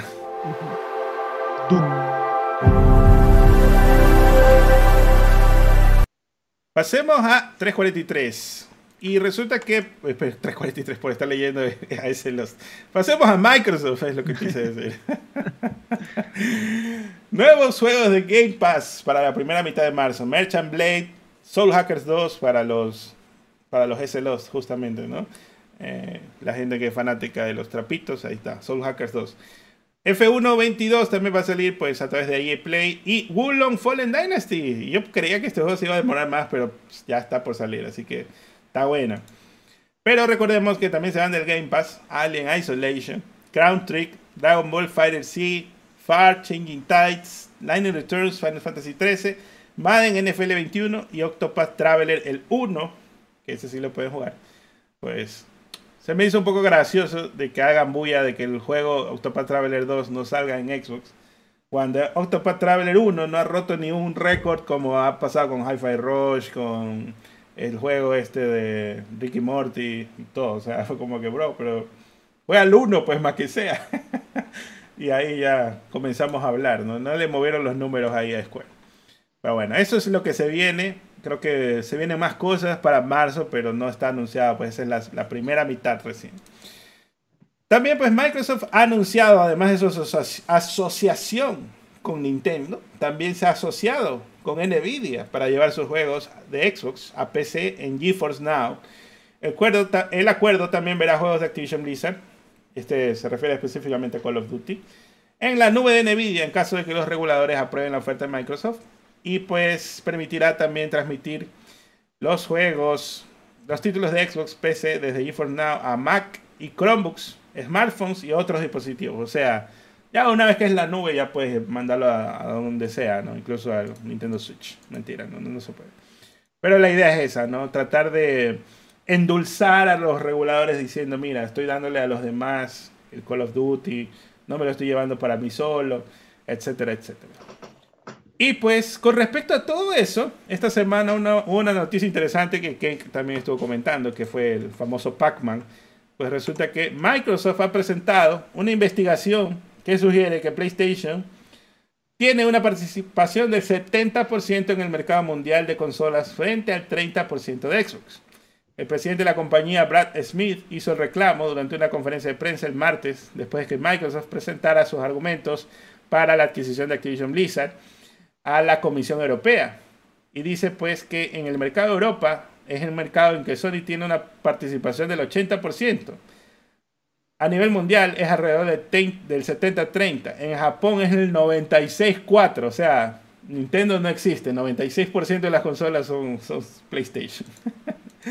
Estas cifras se han mantenido notablemente constantes durante dos décadas. Incluso el año pasado, cuando hubo problemas con la cadena de suministro de Sony, volvieron con fuerza. Smith, quien dijo que PlayStation vendió más que Xbox por 69 a 31, hace fines, hacia fines del 2022 aparentemente no proporcionó cifras para el mercado más grande de Microsoft, que es justamente Estados Unidos. La audiencia del martes permitió pues a Microsoft abordar la declaración de objeciones, bla bla, con la Unión Europea. Así que, Ken, ¿qué te pareció la noticia del Pac-Man que estaba pues eh, omitiendo, eh, guiño guiño, el, el competidor rojito? Resulta que ya no los quieren, ya no son parte de la competencia ni nada. Bueno, lo que pasa es que si meten a Nintendo, pues la, cuota de Xbox se, reduce aún más. y ya no es 20%, ya baja Dios sabe cuánto. Eh, bueno, es medio raro que no metan a Nintendo, porque hasta les hubiese servido más para hacerse las víctimas ahí. Las víctimas, sí. Eh, pero en todo caso, em, no sé si necesariamente es un argumento tan poderoso. Esto lo decía en mi video yo, de que eh, o sea, pasa aquí que el hecho de que tu empresa, tu marca tenga menos cuota de mercado justifica que te permitan comprar el publisher más grande y toda la vaina. Porque, o sea, Microsoft es que está usando, Xbox me ha dicho, bueno, Microsoft está usando dinero que no, no ganó, no generó en el mercado de videojuegos, que ninguna empresa en el mercado de los videojuegos puede generar ese capital si Sony llegó a donde llegó, si Nintendo llegó a donde ha llegado, no es por hacer adquisiciones a ese nivel, porque nadie jamás ha podido hacer adquisiciones a ese nivel, ¿no? Esta, rompe todos los récords y con una diferencia masiva. No creo que nadie le pueda volver a igualar, salvo que sea otro gigante tecnológico que le pueda igualar en ese tipo de inversión. Bueno, de todas formas. De hecho, de hecho unos meses antes de que Microsoft eh, rompa este récord, el récord original era de, ¿cómo se llama? Rockstar, ¿no? Creo que era 12 millones, algo así. Take Two era, Take Two comprando a estos, a los Singa, ¿no? Y pues era como que, wow, 12 mil millones. Y dijo, puta. Claro, no, acá es, es una cantidad masiva de billete. entonces, bueno, en fin, en todo caso, la argumentación está dada.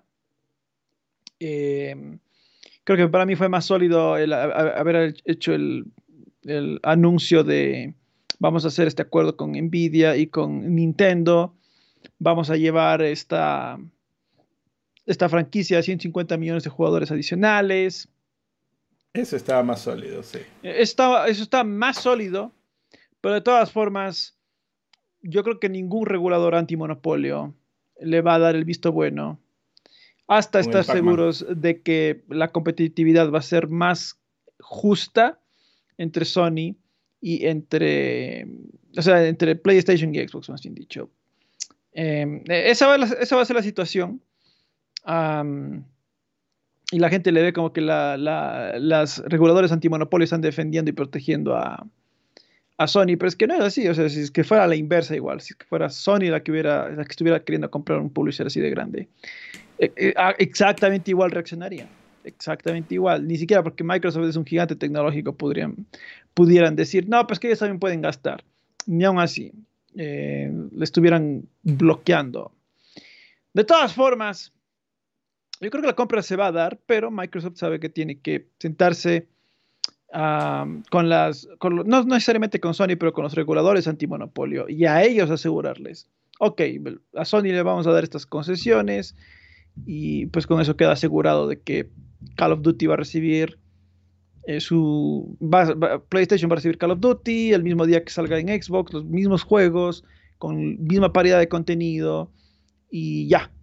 O sea, creo que ahí ya las entidades quedarán más tranquilas y dirán, bueno, ok, ahora sí, puede llevarse puede llevarse Activision Blizzard, porque la verdad es que Call of Duty es la manzana de la discordia. El resto creo que a Sony le, no le importa tanto perder eh, las, otras licencias de Activision Blizzard. Es Call of Duty principalmente la que les, les va a doler, porque pues ya vemos que todos los años es de la saga más vendida, inclusive Call of Duty de, años pasados suelen meterse entre los más vendidos igual.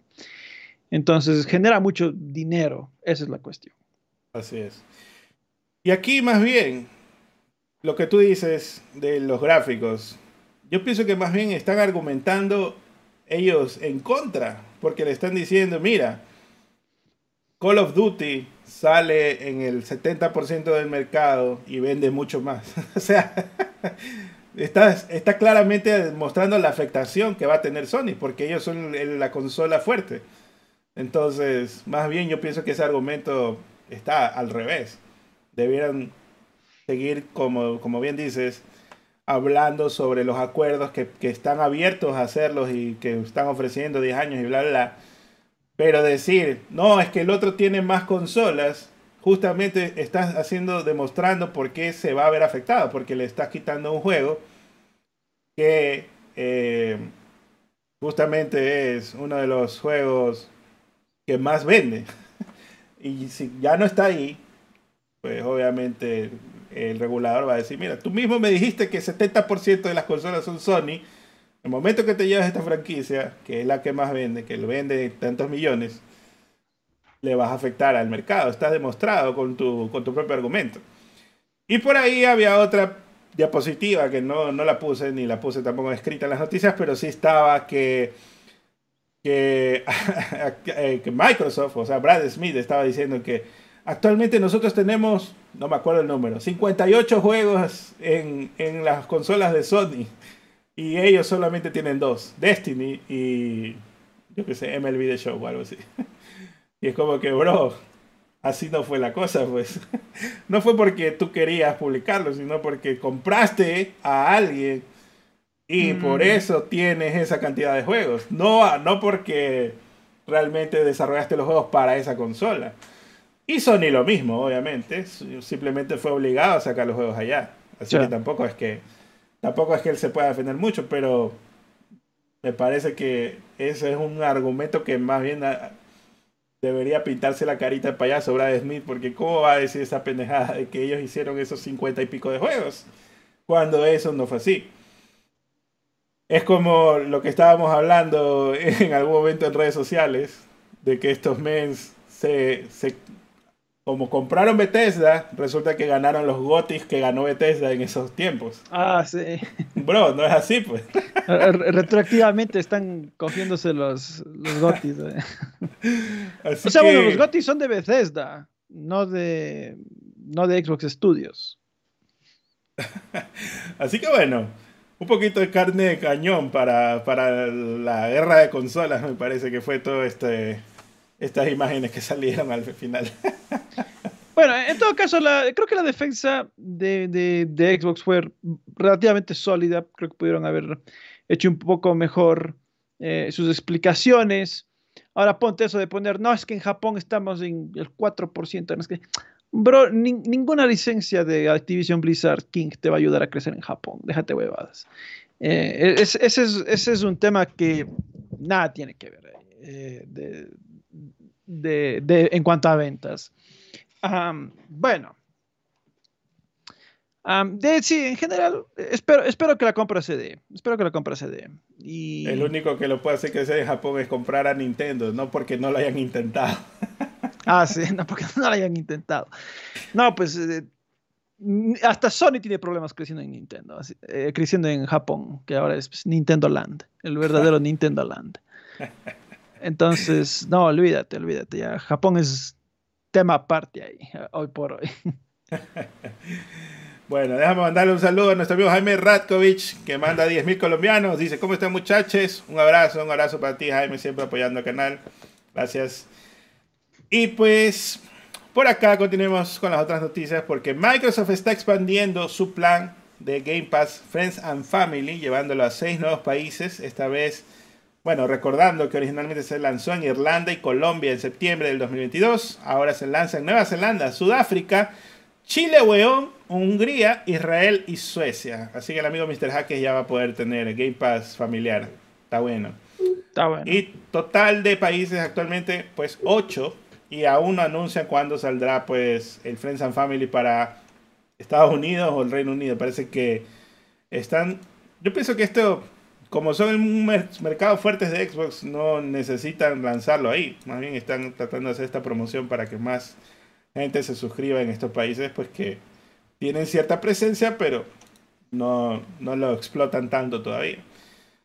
También pues nueva expansión del Forza ZZZ Chorizón 5. El Rally Adventure fue anunciado. El juego va a tener, eh, va a ocurrir en el norte del mapa original, es decir, en el norte de México y saldrá el 29 de marzo. Así que se viene el Primas Simulator. ¿Qué, qué opinas? ¿Estás listo para esa expansión de Primas? Pues está bien, está bien, güey. Espero poder ver ahí en las calles eh, a, a, los primos y primas, siquiera danse la mano o algo por el estilo. Tiene que haber referencias de primas, si no, olvídate. No. será un, un, fiasco de, de DLC. Ah, dice por ahí. por acá se filtra otra gran exclusiva de Xbox. Nuevo control para series X y S. Pues Bill Bill Kun otra vez filtrando, pues compartió una imagen borrosa del controlador Velocity Green en Twitter. Así que este se supone se lanza el 28 de febrero, ya, ya mero mero. Así que bueno, nuevo control para todos los que quieren su exclusiva por ahí. También pues el jefe de Moon Studios ha dicho que su próximo juego podría hacer o deshacer a la compañía. Dice que después de Ori 1 y 2, el tercer juego va a ser un RPG de acción que Private Division va a publicar. Private Division es la versión pues que da soporte indie pues de Take Two. Y aquí yo digo, bro, ¿y qué pasó? ¿No eran de Microsoft estos meses? ¿Por qué le está publicando Private Division? Y pues dice que nuestro próximo proyecto será un momento decisivo. ¿Logramos revolucionar el género ARPG o nos desvaneceremos lentamente en la distancia? Así que eh, dice también, me encantan los desafíos. Diablo, Path of Exile, vamos por ti, que gane el mejor. Así que van a ser como un Diablo, se supone, ¿no? Eh, los de Moon Studios. Vamos a ver qué tal. Me imagino que va a salir en Game Pass, pero no sé qué, qué tendrán por ahí. Otra noticia que, pues causó revuelo esta semana fue que Shinji Mikami salió de Tango Gameworks. Mikami-san ha sido un líder creativo y un mentor solidario para los jóvenes desarrolladores de Tango durante 12 años a través de su, a través de su trabajo en la franquicia Evil Within, Ghostwire Tokyo y por supuesto Hi-Fi Rush. Le deseamos lo mejor a Mikami-san en el futuro y estamos emocionados por lo que le espera a los talentosos desarrolladores de Tango, dijo Bethesda.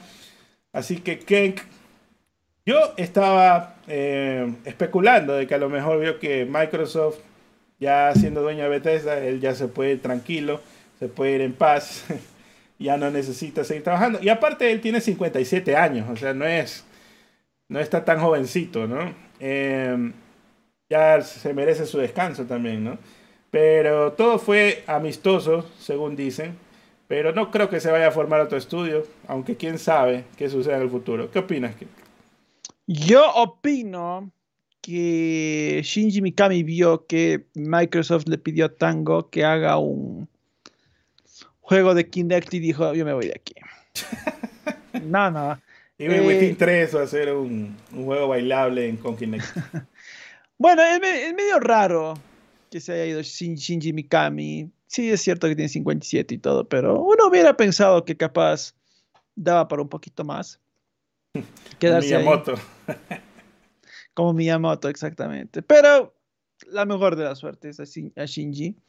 A futuro en sus proyectos, si es que obviamente no se retirar y si es que sigue en su, en su trabajo respectivo.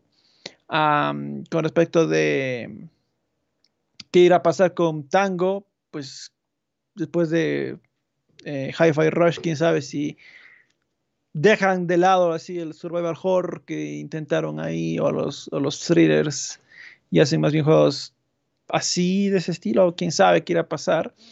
Alpha Rush 2 ya entró en producción ya. Es factible. Yo, yo, tenía esperanza de que hagan un remake, ya que estamos en la época de los remakes de Evil Within, y le pongan esta vez una historia que sea entendible. Ahora que se fue Shinji Mikami ya podemos hacerlo bien. Sí, sí una historia que realmente se pueda seguir de ese juego.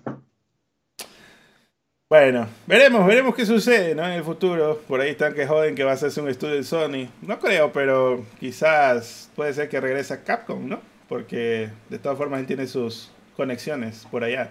No, pues, o sea, si, si se regresa a Sony, que reviva ¿Cómo se llama esta saga de Survival que también tenías? Siren. Siren. Que reviva Siren ahí. No, él va a ser el remake de Legend of Dragon, perro.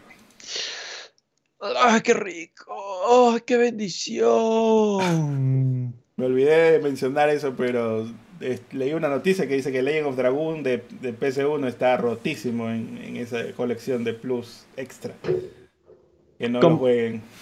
Está rotísimo que está mal, mal porteado.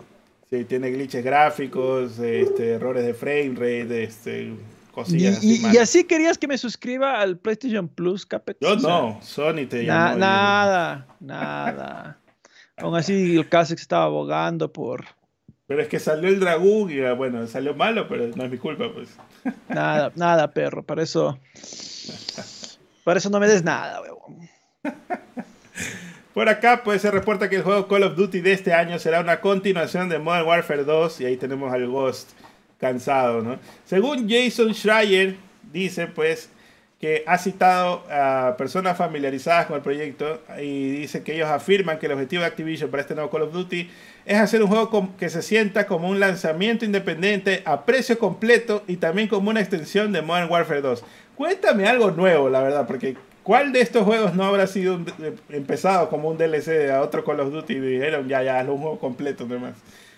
También se planea, dice, transferir los mapas y modos de Modern Warfare 2, que eso también ya lo hacían para el, el ¿cómo se llama? El, eh, no, pues eso era para Warzone, ¿no? Que metían, metían los mapas de los otros nuevos Call of Duty. Schreier señala que aquellos con los que habló advirtieron que los planes pueden cambiar entre ahora y el lanzamiento planeado del juego este otoño. Dice que originalmente estaba planeado como una expansión premium, pero lo han convertido en juego completo. Bloomberg dice que el cronograma de desarrollo acelerado hizo que algunos dentro de Sledgehammer Games se preocuparan por la recepción del juego, debido a que el equipo tenía menos de dos años para producir el producto terminado. Y así salga patojo o lo que sea, igual lo van a comprar. Así que no sé para qué están preocupados. O sea, puede ser que salga hasta con 59 Metacritic, que igual la gente va a ir a comprar Call of Duty. Así que, ¿cuál es la preocupación realmente? ¿Qué te parece todo esto? Me pareció un poco chistoso realmente. Eh, bueno, o sea, la, preocupación es que, no va a haber Call of Duties. No, que por un lado, primero que esto es un empezó como un DLC y ahora va a ser un juego completo. Como la gran mayoría de, juegos. bueno, no. Call of Duty. Sí, no, no creo que. Sea la primera vez. No creo que sea la primera vez. Eh, que, haya pasado así, no creo que sea la última. Y, y, pues no, no veo para qué preocuparse, la verdad, ahí. Eh, con respecto del futuro de Call of Duty. Ya, ya tienen hecho, tienen creo yo bien eh, ya establecido su cronograma, tres estudios que se van rotando, estudios adicionales que les dan apoyo para poder sacar. Entonces, no, no, eh, y sí, como comentan, efectivamente, el Zelda Breath of the Wild 2 empezó como un DLC. El Tears of the Kingdom, más bien dicho. Es algo, es, algo, es algo, que pasa todo el tiempo en, en, en, el gaming o eh, juegos que empezaron siendo secuela de algo y terminaron siendo una nueva IP, como fue con Devil May Cry, ¿no? que era un Resident Evil, era el original Resident Evil 4. Y, y después dijeron, no, está muy diferente esto, hagamos una nueva IP y pa, Devil May Cry bueno, eso pasa todo el tiempo. Por acá también pues hubo una nueva filtración de la serie Fallout, donde ya pues se pueden uh. observar los trajes icónicos y el Pip-Boy en el brazo del actor. Así que chévere por ahí para ver qué tal sale ese Fallout. Eh, ojalá salga bueno, pero creo que es de Amazon, ¿no? Así que mm, todo puede suceder. Pasemos a varios y resulta que Robio ha anunciado que eliminará la versión de Android de Angry Birds y cambiará el nombre, el nombre de la versión de, pues, este juego, eh, alegando que la popularidad del mega éxito de 2009 está afectando el negocio de sus otros juegos, porque toda la gente está jugando el juego viejo sin anuncios, sin microtransacciones y nadie está jugando los juegos nuevos que están llenos de microtransacciones y llenos de anuncios. Entonces, esta no es la primera vez que Robio saca el juego de, las tiendas, pero ya parece que esta vez será permanente. Eh, este, pues, el nuevo título que le van a poner es Classics Angry Birds, pero pues... Eh, ¿Qué te parece? Van a quitar Angry Birds porque no, nadie está comprando los nuevos Angry Birds. ¿En serio por eso? ¿Me están quitando? Mm, bueno, me parece medio estúpido, pero... O sea, bueno, si quieres que la gente compre los nuevos Angry Birds, hazles buenos, ¿no? o sea, es que bueno, también Angry Birds fue... Fue una, una moda, pues. Es una moda. O sea, fue, la Mongus del 2000 y pico. Claro, eh, mi papá sabe tener una frase como es el flor de un día, o sea, aquí diría flor, de, un juego. O sea, flor, de verano se dice, me parece, que se muere en el momento del invierno. Claro, y, pues eh, eh, acá, pues sí duró un juego la, la, moda de Angry Birds. Claro que tuvieron full spin-offs y colaboraciones, me acuerdo los de Star Wars y bla, bla, bla. Sí supieron Hicieron hasta películas.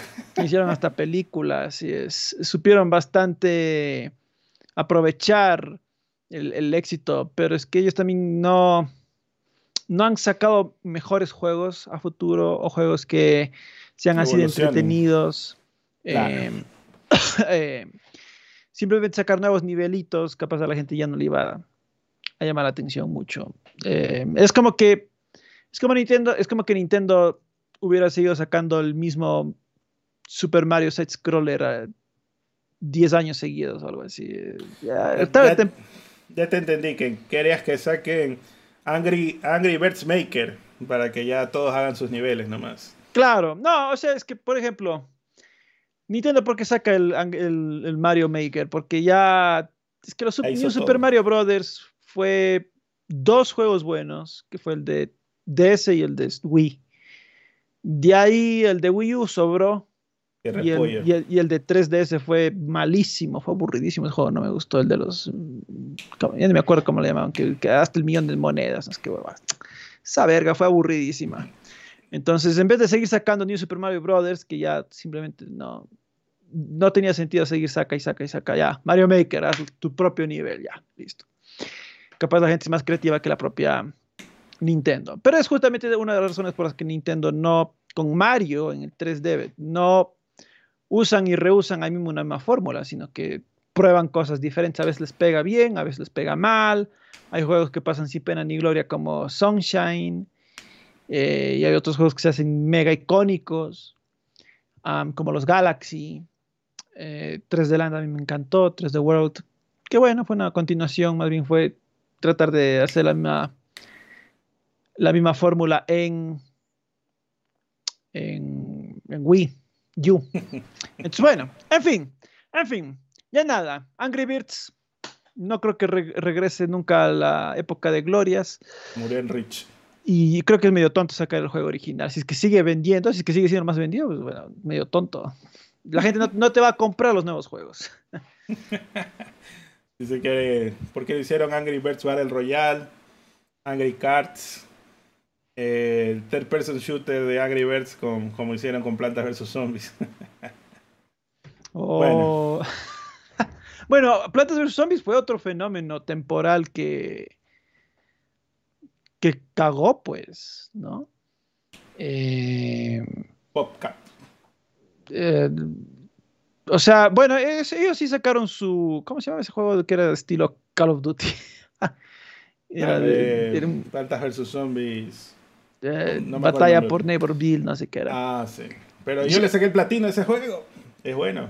Es bueno, es bueno. E, e, ellos tuvieron más visión el rato de, bueno, ya, ok, no, no hagamos lo mismo solo en 3D o algo así, sino digamos, ya, experimentemos solo la licencia, pero con otros géneros, ¿no? Experimentemos un poquito. Les fue un poquito mejor a Plantas vs. Zombies. Garden eh, Warfare era el nombre. Garden Warfare, así es. De ahí salió el 2, intenté jugarlo, pero era puta mega microtransacciones esa huevada. Y ahí, ah, date la verga. ahí dejé botar esa huevada. Mm. Bueno, continuemos. Normal Link ha vendido 20 millones de copias en todo el mundo. Aquí, pues, en una imagen corriendo en una PC de 250 dólares, como les gusta. Según Bandai Namco y Front Software, el juego, pues, ya cumplió un año. Ha alcanzado un total de 20 millones combinando la versión física y las versiones digitales. Dice que a la compañía le gustaría agradecer a todos los que han jugado este juego desde el fondo de sus corazones y continuarán desarrollando varias formas para que los fans disfruten el mundo del Den Ring en el futuro. Eso comunicaron en conjunto From Software y Bandai Namco.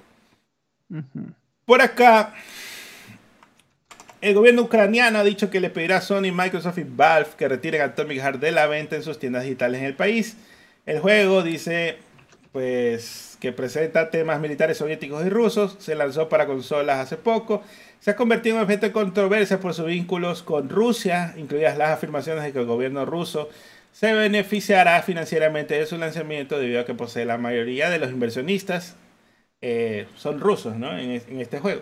La cosa es que, bro, están haciendo disque, pues, como están haciendo la Bioshock, porque se han copiado casi que todo lo de Bioshock, en ese sentido. Han hecho una ciudad utópica con Rusia, pero la ciudad falla, pues. Entonces no me parece que sea tanta propaganda esto de Rusia, porque por ahí se argumentaba algo así de que esta este, como, como, este juego es propaganda de Rusia para que vaya más militares, no sé qué puta madre, pero si es una sociedad que falla, ¿qué chucha te vas a, no, te, no inspira nada realmente esa propaganda? Em, pero bueno, es alguien que seguramente no jugó, quizás se durmió en los primeros 40 minutos de, arrullado del pelejuego Atomic Heart al inicio, ¿no? Porque una vez que ya empiezas a jugar ahí te das cuenta que se va a la verga todo el, todo el, toda la Rusia gracias a los robots que tenían.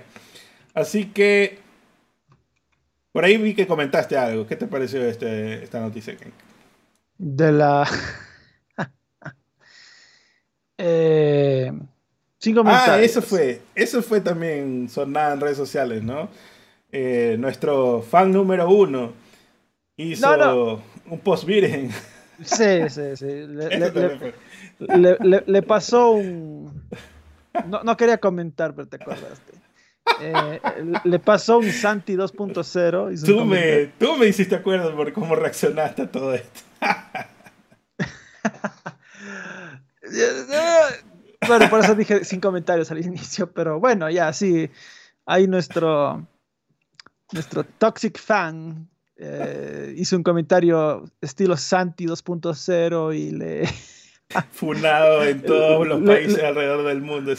Le funaron en todos los idiomas, se le viralizó ah, demasiado. pues ya nada. Eh, yo por ahí solo, yo también iba, iba, a meterme al mame y luego dije, no, ya, ya, ya, ni vergas. Solo por ahí respondí un comentario al Francito nada más. También, también. Eh, eso fue lo máximo que, hice. Yo le digo, este men ahí se pone Francito a estarlo citando, ¿no? En lugar de sacarle captura o algo. Y yo le digo, men, tú mismo le estás haciendo propaganda al man a tus seguidores por responder esa pendejada. Y ahí lo hubieras dejado morir ese cojudo. Pero bueno, en fin. Por acá pues también salió un mod de Half-Life que le pone ray tracing al juego y efectivamente es Half-Life con ray tracing. Tiene mejores luces nada más, porque es las mismas texturas. Puta, ponle aunque sea un mod de texturas porque está cagoncísimo como se ve, pero tiene mejores luces, ya, está bien, está bueno. También por acá pues eh, se reporta que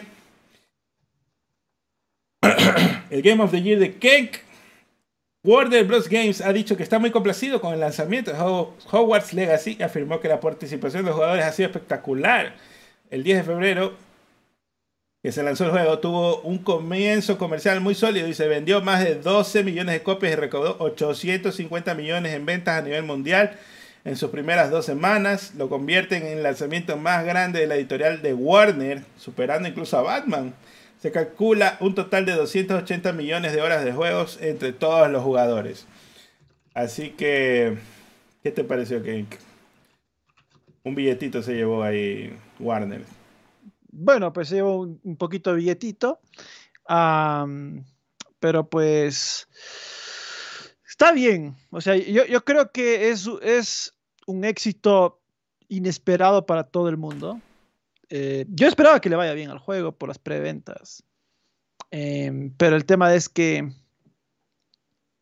estoy seguro que hasta en Avalanche, en Warner, deben estar viendo las cifras de, que reportaron de 12 millones de copias y, se deben haber quedado. Con Dorito. Puta, ¿what? ¿En serio? Ventas brutales. O sea, creo que nadie, nadie se imaginaba que iba a tener un éxito a ese nivel. Principalmente porque es un spin-off de Harry Potter, no lleva Harry Potter en el título. Eh, spin-offs en el cine fracasaron. irónicamente, de mano de la creadora, fracasaron esos spin-offs. Oye, pero eso tiene que decir de que Nadie, nadie le ha hecho más daño a Harry Potter que ella misma haciendo, ni siquiera antes de que fueran sus comentarios políticos ni nada. Claro. Con, con sus propios retcons lo está cagando. No, o sea, es que en las pelis, mira, eh, bueno, la segunda peli fue la peor de todas. Y esa, esa para mí es la que le mató a la saga de Animales Fantásticos. Es una peli que tiene demasiados problemas. Eh, y justamente yo, yo creo que después de esa peli, Warner lo que debe haber dicho a ella es, eh, mejor escribe un libro y nosotros lo adaptamos. Eh, que e, eso, oh. eso es lo ideal. Pero ya ni eso, porque ya no la necesitamos. Ya simplemente. Ahorita no. ahorita no. O sea, yo creo que la razón principal por la que fracasó esa, esa saga de Animales Fantásticos es porque, bueno, más allá de que estaba mal escrita, eh, tenía ideas y conceptos interesantes, pero honestamente mucho que desear en muchos frentes.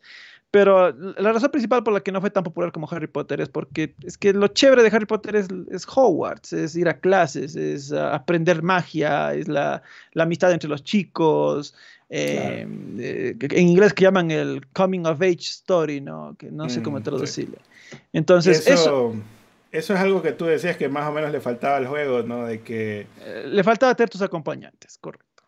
Que y esto he visto algunos reviews que dicen algo así, ¿no? De que, bro, lo más genial de Harry Potter era eh, básicamente cada año que ibas a Hogwarts es un nuevo misterio que tienen que resolver esta pandilla de Scooby-Doos.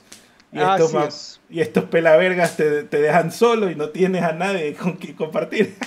E-, ese es el problema, sí, sí, correcto. Eh, ese es el problema del juego donde inclusive daba muchísimo potencial para que tú puedas elegir a tus amigos, ¿no? Digas, eh, que, te den una chance de seis NPCs que puedes llevar dos eh, a tu aventura y eh, lo haces hasta rejugable. Hubiera sido interesantísimo eso. Más efecto. Como más efecto, correcto. Bueno, muchos RPGs hacen eso. Entonces, para mí, esa es una oportunidad malgastada porque también ese es el, lo bonito de... Es que eso es lo bonito de los libros más que de las pelis, porque en los libros Harry, eh, eh, bueno, Harry, Hermione y Ron, cada cual aporta algo a, entender el misterio. Em, recuerdo en el primer libro, ah, ah, casi que Ron es el que, como es mago de nacimiento, él sabe cosas del mundo mágico y piensa como mago.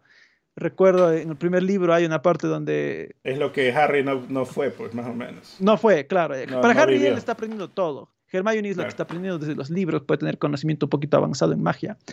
Pero, pero en el primer libro hay una parte donde están atrapados por el lazo del diablo y, y, Hermione dice, oye, he leído que le, afecta el, fuego. Y, ella dice, pero no tengo madera. Y Ron se cabrea y dice, ¿no eres una bruja acaso? Saca la varita, ¿no? Y, le, y ahí ella saca y plag. La para de pecho en Colorado. Y la para de pecho o bueno, en, general cosas que son interesantes, que cada uno aportaba algo. Y esa dinámica es la chévere, justamente. Es, es, la amistad que fueron forjando. Después, cuando ya se mete Luna, Neville igual. Eso le falta un poquito al, juego. Hablando del, o sea, con lo que dices, más o menos, porque yo también me leí los libros y, algo recuerdo. Eh, no solamente eso de que aportan creo que algo mencionaste de que aportan a resolver el misterio. Es como que, eh, digamos, Hermione es la analítica y Ron es el que básicamente como que se mete en problemas pero te va dando ideas, ¿no? Eh, como ir eh, resolviendo cosas. Pero ellos básicamente te dan, hablan por, por distintos lados y todo el final se reúne, que eso era lo, lo chévere de los libros que al final, el gran final era descubrir cuál era el profesor malo de cada año o algo así, ¿no? Claro. Eh, entonces eso, no sé si esté en este juego, pero bueno, no, no creo que es la premisa porque No, no, no se va va por por otro lado completamente. Pero sí te da tira curvas del juego sobre. pues Yo estaba ahí como que este hijo de puta va a ser malo, total. Y ahí creo que también este juego, bueno, hablando potencial de gameplay, se podía haber hecho de que, por decirte, como tú dices, Harry no era quizás tan, tan ducho, tan conocido en las cosas del mundo mágico. Y justamente tu personaje tiene algo similar, ¿no? De que él entra en quinto año. Entonces, más bien, y le da casi que todos los poderes, entre comillas, todos los poderes. Pero, bro, podías haber puesto justamente un compañero que haga similar a, a, ¿cómo se llama? A Ron. Y sea él el que tenga poderes, hechizos más fuertes y cosas así. eh, que sea como el tanque, digamos, y tú seas el, el rogue o algo, así por el estilo, ¿no? Pero creo que ahí le faltó, no sé si tiempo, presupuesto, pero quizás incluso también un poquito de imaginación, pero más bien se ve que el esfuerzo completo que se metió fue en recrear el, el propio Hogwarts. Y todo esto lo digo para mi pregunta siguiente, ¿cómo haces un Hogwarts Legacy 2 cuando ya hiciste todo Hogwarts? Eh, si no has preparado, digamos, que vas a encerar las estatuas para que todo vuelva a ser como antes y otra vez tienes que recolectar todo. O sea, esa huevada no, no tiene sentido, digo yo, ¿no? Claro, claro. Eh, bueno, aquí, aquí, hay, aquí hay un problema que también estaba pensando. Se esmeraron en meter todito lo de los que pudieron, ¿no? De los libros hasta de los juegos tomaron algunas ideas, eh, de las pelis tomaron algunas ideas y decía, bueno, ¿y qué queda para el segundo? ¿Qué queda para el segundo, para una potencial secuela? Yo digo que a nivel de historia podrías continuar en dónde estás dejando esto, pero lo ideal, bueno, a ver, si es secuela directa, sería meter el Ministerio de Magia, hacer como en algunos de los libros donde ya nos llevaron al Ministerio de Magia, hubo algunas batallas allá, eh, también es un lugar muy interesante eh, por, hay algunas, hay justamente el Departamento de Misterios que tiene unas salas bien locas, que bueno, eso no se ve en las pelis, pero es- es- sería muy interesante verlo en el, en el libro, pero en el juego, más bien dicho. ¿Sabes qué sería genial? En lugar de hacer una secuela directa, esa quizás dejarla un poquito atrás, coger este sistema que ya tienes de la magia y todo lo demás y ponerlo en, ¿cómo se llama? En contexto tipo un detective del Ministerio de Magia que vaya a Hogwarts a resolver algún tipo de misterio. Y ahí se tiene más sentido de que el men vaya ahí a estar investigando, hable con Ah, los profesores. pero es que, pero es que tiene que ser joven, pues no, ya si juegas como un adulto ya, ya no hay chiste porque deberías estar avanzado en magia desde el inicio. Ah, Este, bueno, yo creo que por ejemplo podrían hacer la Copa de los Tres Magos eh, para el siguiente juego. Batman, Batman se puede llamar, ¿cómo se llama? Arkham Legacy se puede llamar. Arkham Legacy. No, no, pero podrían hacer, podría ser la Copa de los Tres Magos, no más que con escuelas nuevas, eh, justo como acaba- de comentar Julio, con escuelas nuevas. em, te, te vas de intercambio, perro. e- eso también, ¿no? Y también meter la chance de estar en Hogwarts, pero también puedes, plum, mira, hay esta escuela en, en, en África, de donde viene un personaje de Hogwarts Legacy. Eh, y vas allá, aprendes, visitas, exploras. Sería vacancísimo estar va y viene, que en teoría es fácil solo con un traslador. Trac, trac, te, te transportes acá. Claro. Entonces, eh, sí se puede expandir, sí se puede expandir el mundo, que de hecho así se debe haber expandido en primer lugar en vez de hacer animales fantásticos, porque lo, lo- lo chévere está en las escuelas, no, no en las Claro. políticas de que, ay, que si vamos a Francia, vamos a... A la verga, ¿a quién interesa eso?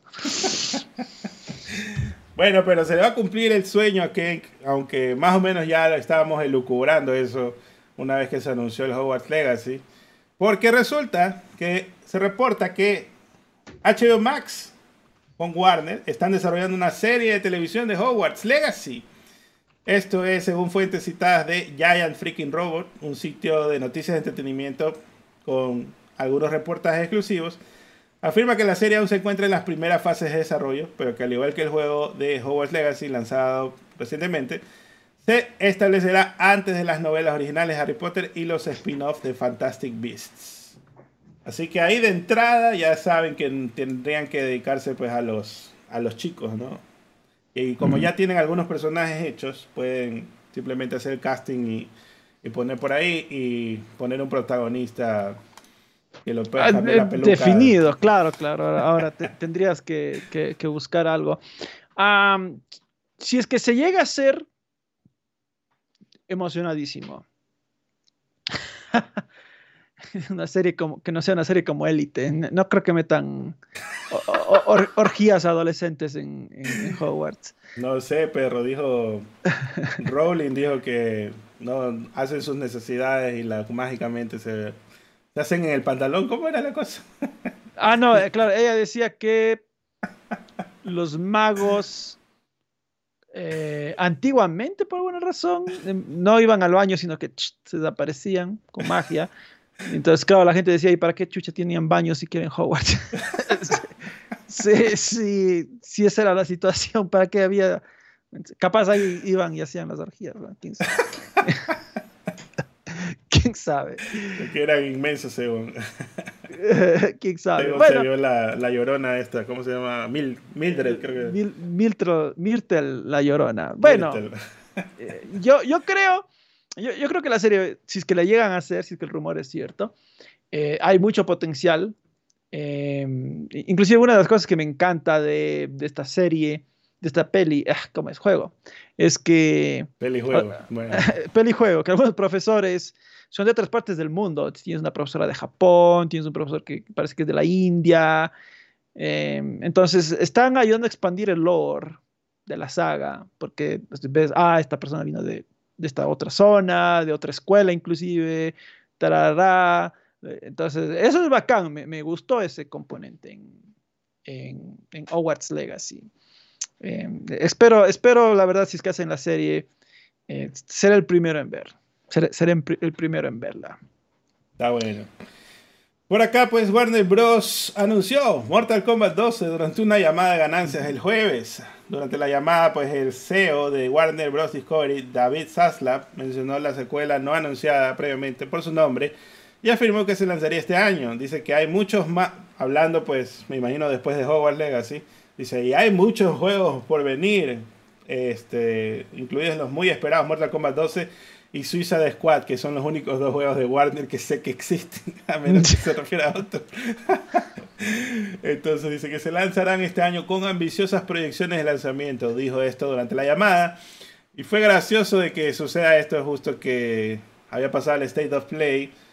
Hizo una broma el, el, el noob Sabot diciendo que, eh, que no iba a haber. que si vieron el anuncio de ¿Cómo se llama? Injustice 3. Como que, bro, ¿qué te estás haciendo? ¿Por qué estás así haciendo esa bromita? Pero bueno, ¿qué te parece? Mortal Kombat 12 confirmado que va a salir. Bueno, la cosa para mí con respecto de Mortal Kombat 12 es que lo anuncian en una llamada y, ni un logo ni nada. Supuestamente va a salir este año. Bueno, ojalá, bueno, esto ya estaba rumorado, claramente el Mortal Kombat 2 iba a salir, que no iba a salir este, que la gente quería el Injustice 3. Eh, NetherRealm no hizo Injustice 3 porque tenían este miedo de que les vendan. Entonces dijeron, allá Mortal Kombat ni la verga, seguir haciendo cosas de DC porque era factible que les vendan.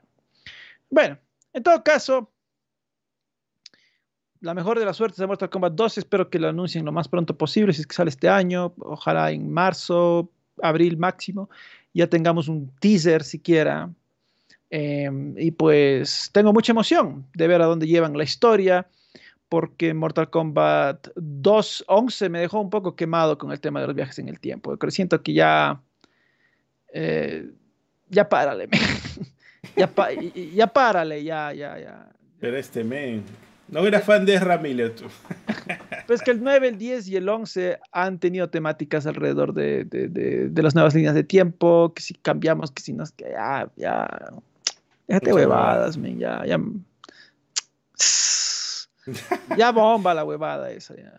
Oye, pero Va a salir algún DLC de Hogwarts Legacy ahí en Mortal Kombat 2. ah, imagínate un ¡Abada Kedavra! Ganas de una. el Fatality. Ah, el Fatality puede ser. ¡El Abada Kedavra! Sería vacancísimo ahí. Eh, que aprovechen esas licencias. Ya sea ah. un, leviosa y te alza en el aire y luego te lanzan los, el áquido, no sé qué, y toda la hueva. Bueno. Sí, sí, sí. Incendio. Bueno. Por acá, pues, Valve reveló el calendario oficial de ventas de Steam. Pues ya se ha confirmado que hay una nueva venta de Steam anunciada para el 16 al 23 de marzo. Pues va a haber otras. Ya están confirmadas las fechas, del 29 de junio al 13 de julio, del 21 al 28 de noviembre y la de invierno pues será del 21 de diciembre hasta el 4 de enero del 2024, para que no anden dudando con las fechas. También se anunció que DICE va a actuar como co-desarrollador de la próxima campaña del, de un jugador de Battlefield. Anunció esto Electronic Arts que el estudio a cargo es Rich Line Games, que pues está dirigido por el co-creador de Halo, Marcus Leto. Y la otra vez estábamos leyendo que lo habían despedido y ahora resulta que lo pusieron a cargo de otro estudio. Pero dice que DICE va a ser de apoyo para hacer la campaña. Así que, mm, veremos. Pues ninguna campaña le ha pegado muy bien a, Battlefield, lamentablemente. También. Um, por otro lado, EA está expuestando a fans sobre si les gustaría ver nuevas versiones de Dead Space 2 y 3. Según el desarrollador de juegos Dylan Rogers, han recibido una encuesta donde se preguntaba qué tan interesado estás en la nueva versión similar a Dead Space 2 del 2011 y también habla sobre Dead Space 3. Así que, Cake, ¿Tienen que hacer el remake o no de los otros juegos? O sea, bueno, yo, yo creo que la pregunta va más... Eh, pasa que Dead Space progresivamente se fue haciendo más de acción antes que suba el horror. Entonces, bueno, no es necesariamente malo el concepto de Dead Space 2, 3, pero el remake deberían hacerlo. Simplemente eliminar ese concepto donde era todo más Call of Dutyesco, ¿no? vamos pa, destruyendo, eh, y, mantener la vibra que hay en el, en el, primer Dead Space, que eso es lo que a la gente le gustó inicialmente. Una reimaginación, dicen. Sí, efectivamente, yo creo que deberían hacer una reimaginación. La historia está bien, em, solo tienes que reimaginarle... Bueno, la, la historia capaz puedes reimaginarle para el tercero pero para el segundo creo que está bien, solo que sí deberían balancear mejor el tema de no tanta acción, no tanta acción. Eh, yo el otro día vi un, video que estaba muy chévere de que lo, ejemplificaron perfectamente, pero que es una reseña vieja de Dead Space, de, que es de un youtuber que se llama The Actman, que se las de conocer. Y, y, él hablaba del Dead Space del primero, del segundo, del tercero, hablaba, pero es una reseña vieja que él, que tiene de hace varios años. Y justamente le ejemplificaba y decía, esta es la razón por la que no se sintió la misma vibra al jugar las secuelas.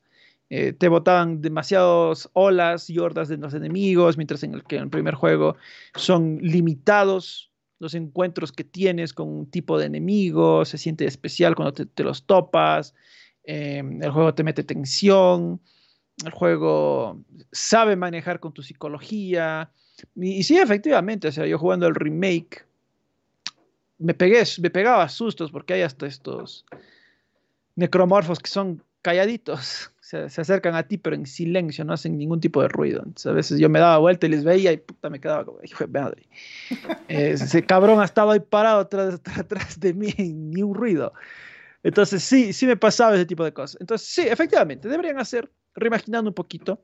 Y yo creo que si es que el, primer remake que, que, sacan este año tuvo un excelente recibimiento en ventas, pues es el mejor indicador de que la gente va a apoyar unas remakes, reimaginaciones del 2 y del 3. Claro, un remake, remake, no solamente reskin, ¿no? que sí lo hagan remake de verdad. Igual esto, pues un proyecto así debe demorar unos 4 años o 3 años como max, como mínimo. Claro, esperar un poquito. Bueno, tampoco hay que apresurarse.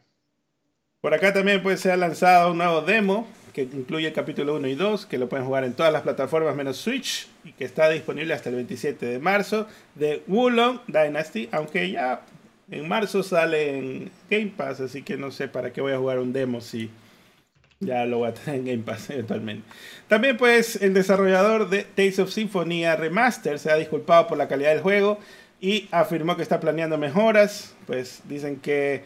Eh, que entendían que los fans estaban decepcionados porque el juego estaba a 30 FPS cuando en GameCube funcionaba a 60 FPS.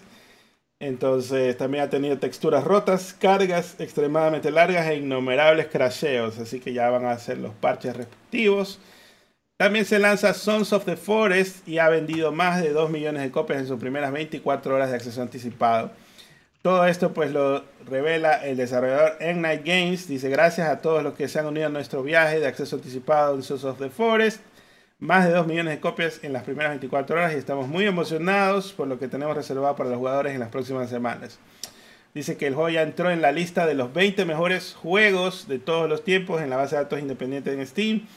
Y al momento pues de que salió la noticia, era el quinto juego más jugado en la plataforma superando éxitos de taquilla como Hogwarts Legacy y Warzone 2.0. Así que está bueno. Ha salido ese Song of the Forest, pero por ahí me preguntaban si lo iba a probar, pero ni siquiera el primero lo probé, de Forest creo que era.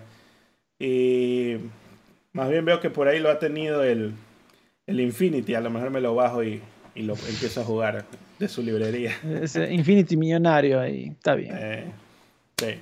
Así que bueno, eso es todo por esta semana. Algo más, vean que hay pocos likes, así que nos vamos. Nos vamos, muchachada. Nos vamos. Aunque si ven, si estado casi 400 personas. Pero pues igual no se olviden de darle like para llegar a unos 350. Eh, y gracias muchachada por acompañarnos en este pseudo analistas. La verdad es que eh, un poco lentita estuvo la semana. Veremos ya que se acaba febrero, inicia marzo. Es que empiezan a llegar los pesos gordos, los anuncios y a ver qué ocurre ahí. No se olviden que el podcast también se emite vía Spotify. Eh, síganos ahí, también somos pseudoanalistas. Vayan, bueno, gracias por suscribirse a este canal también, dale like y toda la cosa. Gracias por las donaciones, muchos abrazos a ustedes. Vayan al canal de Pseudo Plus del amigo Casex, donde tiene unos videos de opinión muy buenos, muy chéveres. Apoyémosle al amigo Capets también ahí. Vayan a twitch.tv slash analistas, ahí hacemos directos todo el tiempo hablando, jugando. Está muy chévere. Y pues si quieren estar cerca de nuestras opiniones, tienen ahí nuestros Twitter, abajo en nuestras cajitas. Arroba el gran Kenk, arroba K-A-C-E-X. Así es, muchachos. Ya sé que andan decepcionados por ahí, pero ya mi hijo sale de vacaciones, eh, este, terminan las clases de, de este de este año que termina. Y ya ahora sí vamos a poder dedicarle tiempito al canal. Y estaba pensando, como que ya estoy medio cerca de los mil suscriptores, hacer unos directos allá de juegos de Nintendo, ya que nunca terminé completamente el Breath of the Wild. Hacerlo por allá, porque hay más gente viendo en YouTube que en Twitch. Vamos a ver qué, qué se hace ahí. Pero bueno, en todo caso, vamos a ver que hacemos algo más por ahí, pero sí tengo unas cositas planeadas, sino que si les digo, después me, van a estar diciendo, ¿y por qué? Pero si tú dijiste, ¿y por qué lo otro de acá? Entonces, bueno, allá se viene. Lo que pasa es que no tengo el tiempo para hacerlo porque estoy ocupado aquí con algunas cosas. Así que calma, muchachos, gracias por apoyar. Un abracito, cuídense, nos vemos. Hasta mañana. También síganos en TikTok, sean analistas. No podemos hacer directos porque no tenemos 100 seguidores todavía. Así que en SEO Analistas en TikTok. Nos vemos. Chao, chao, chao. Chao.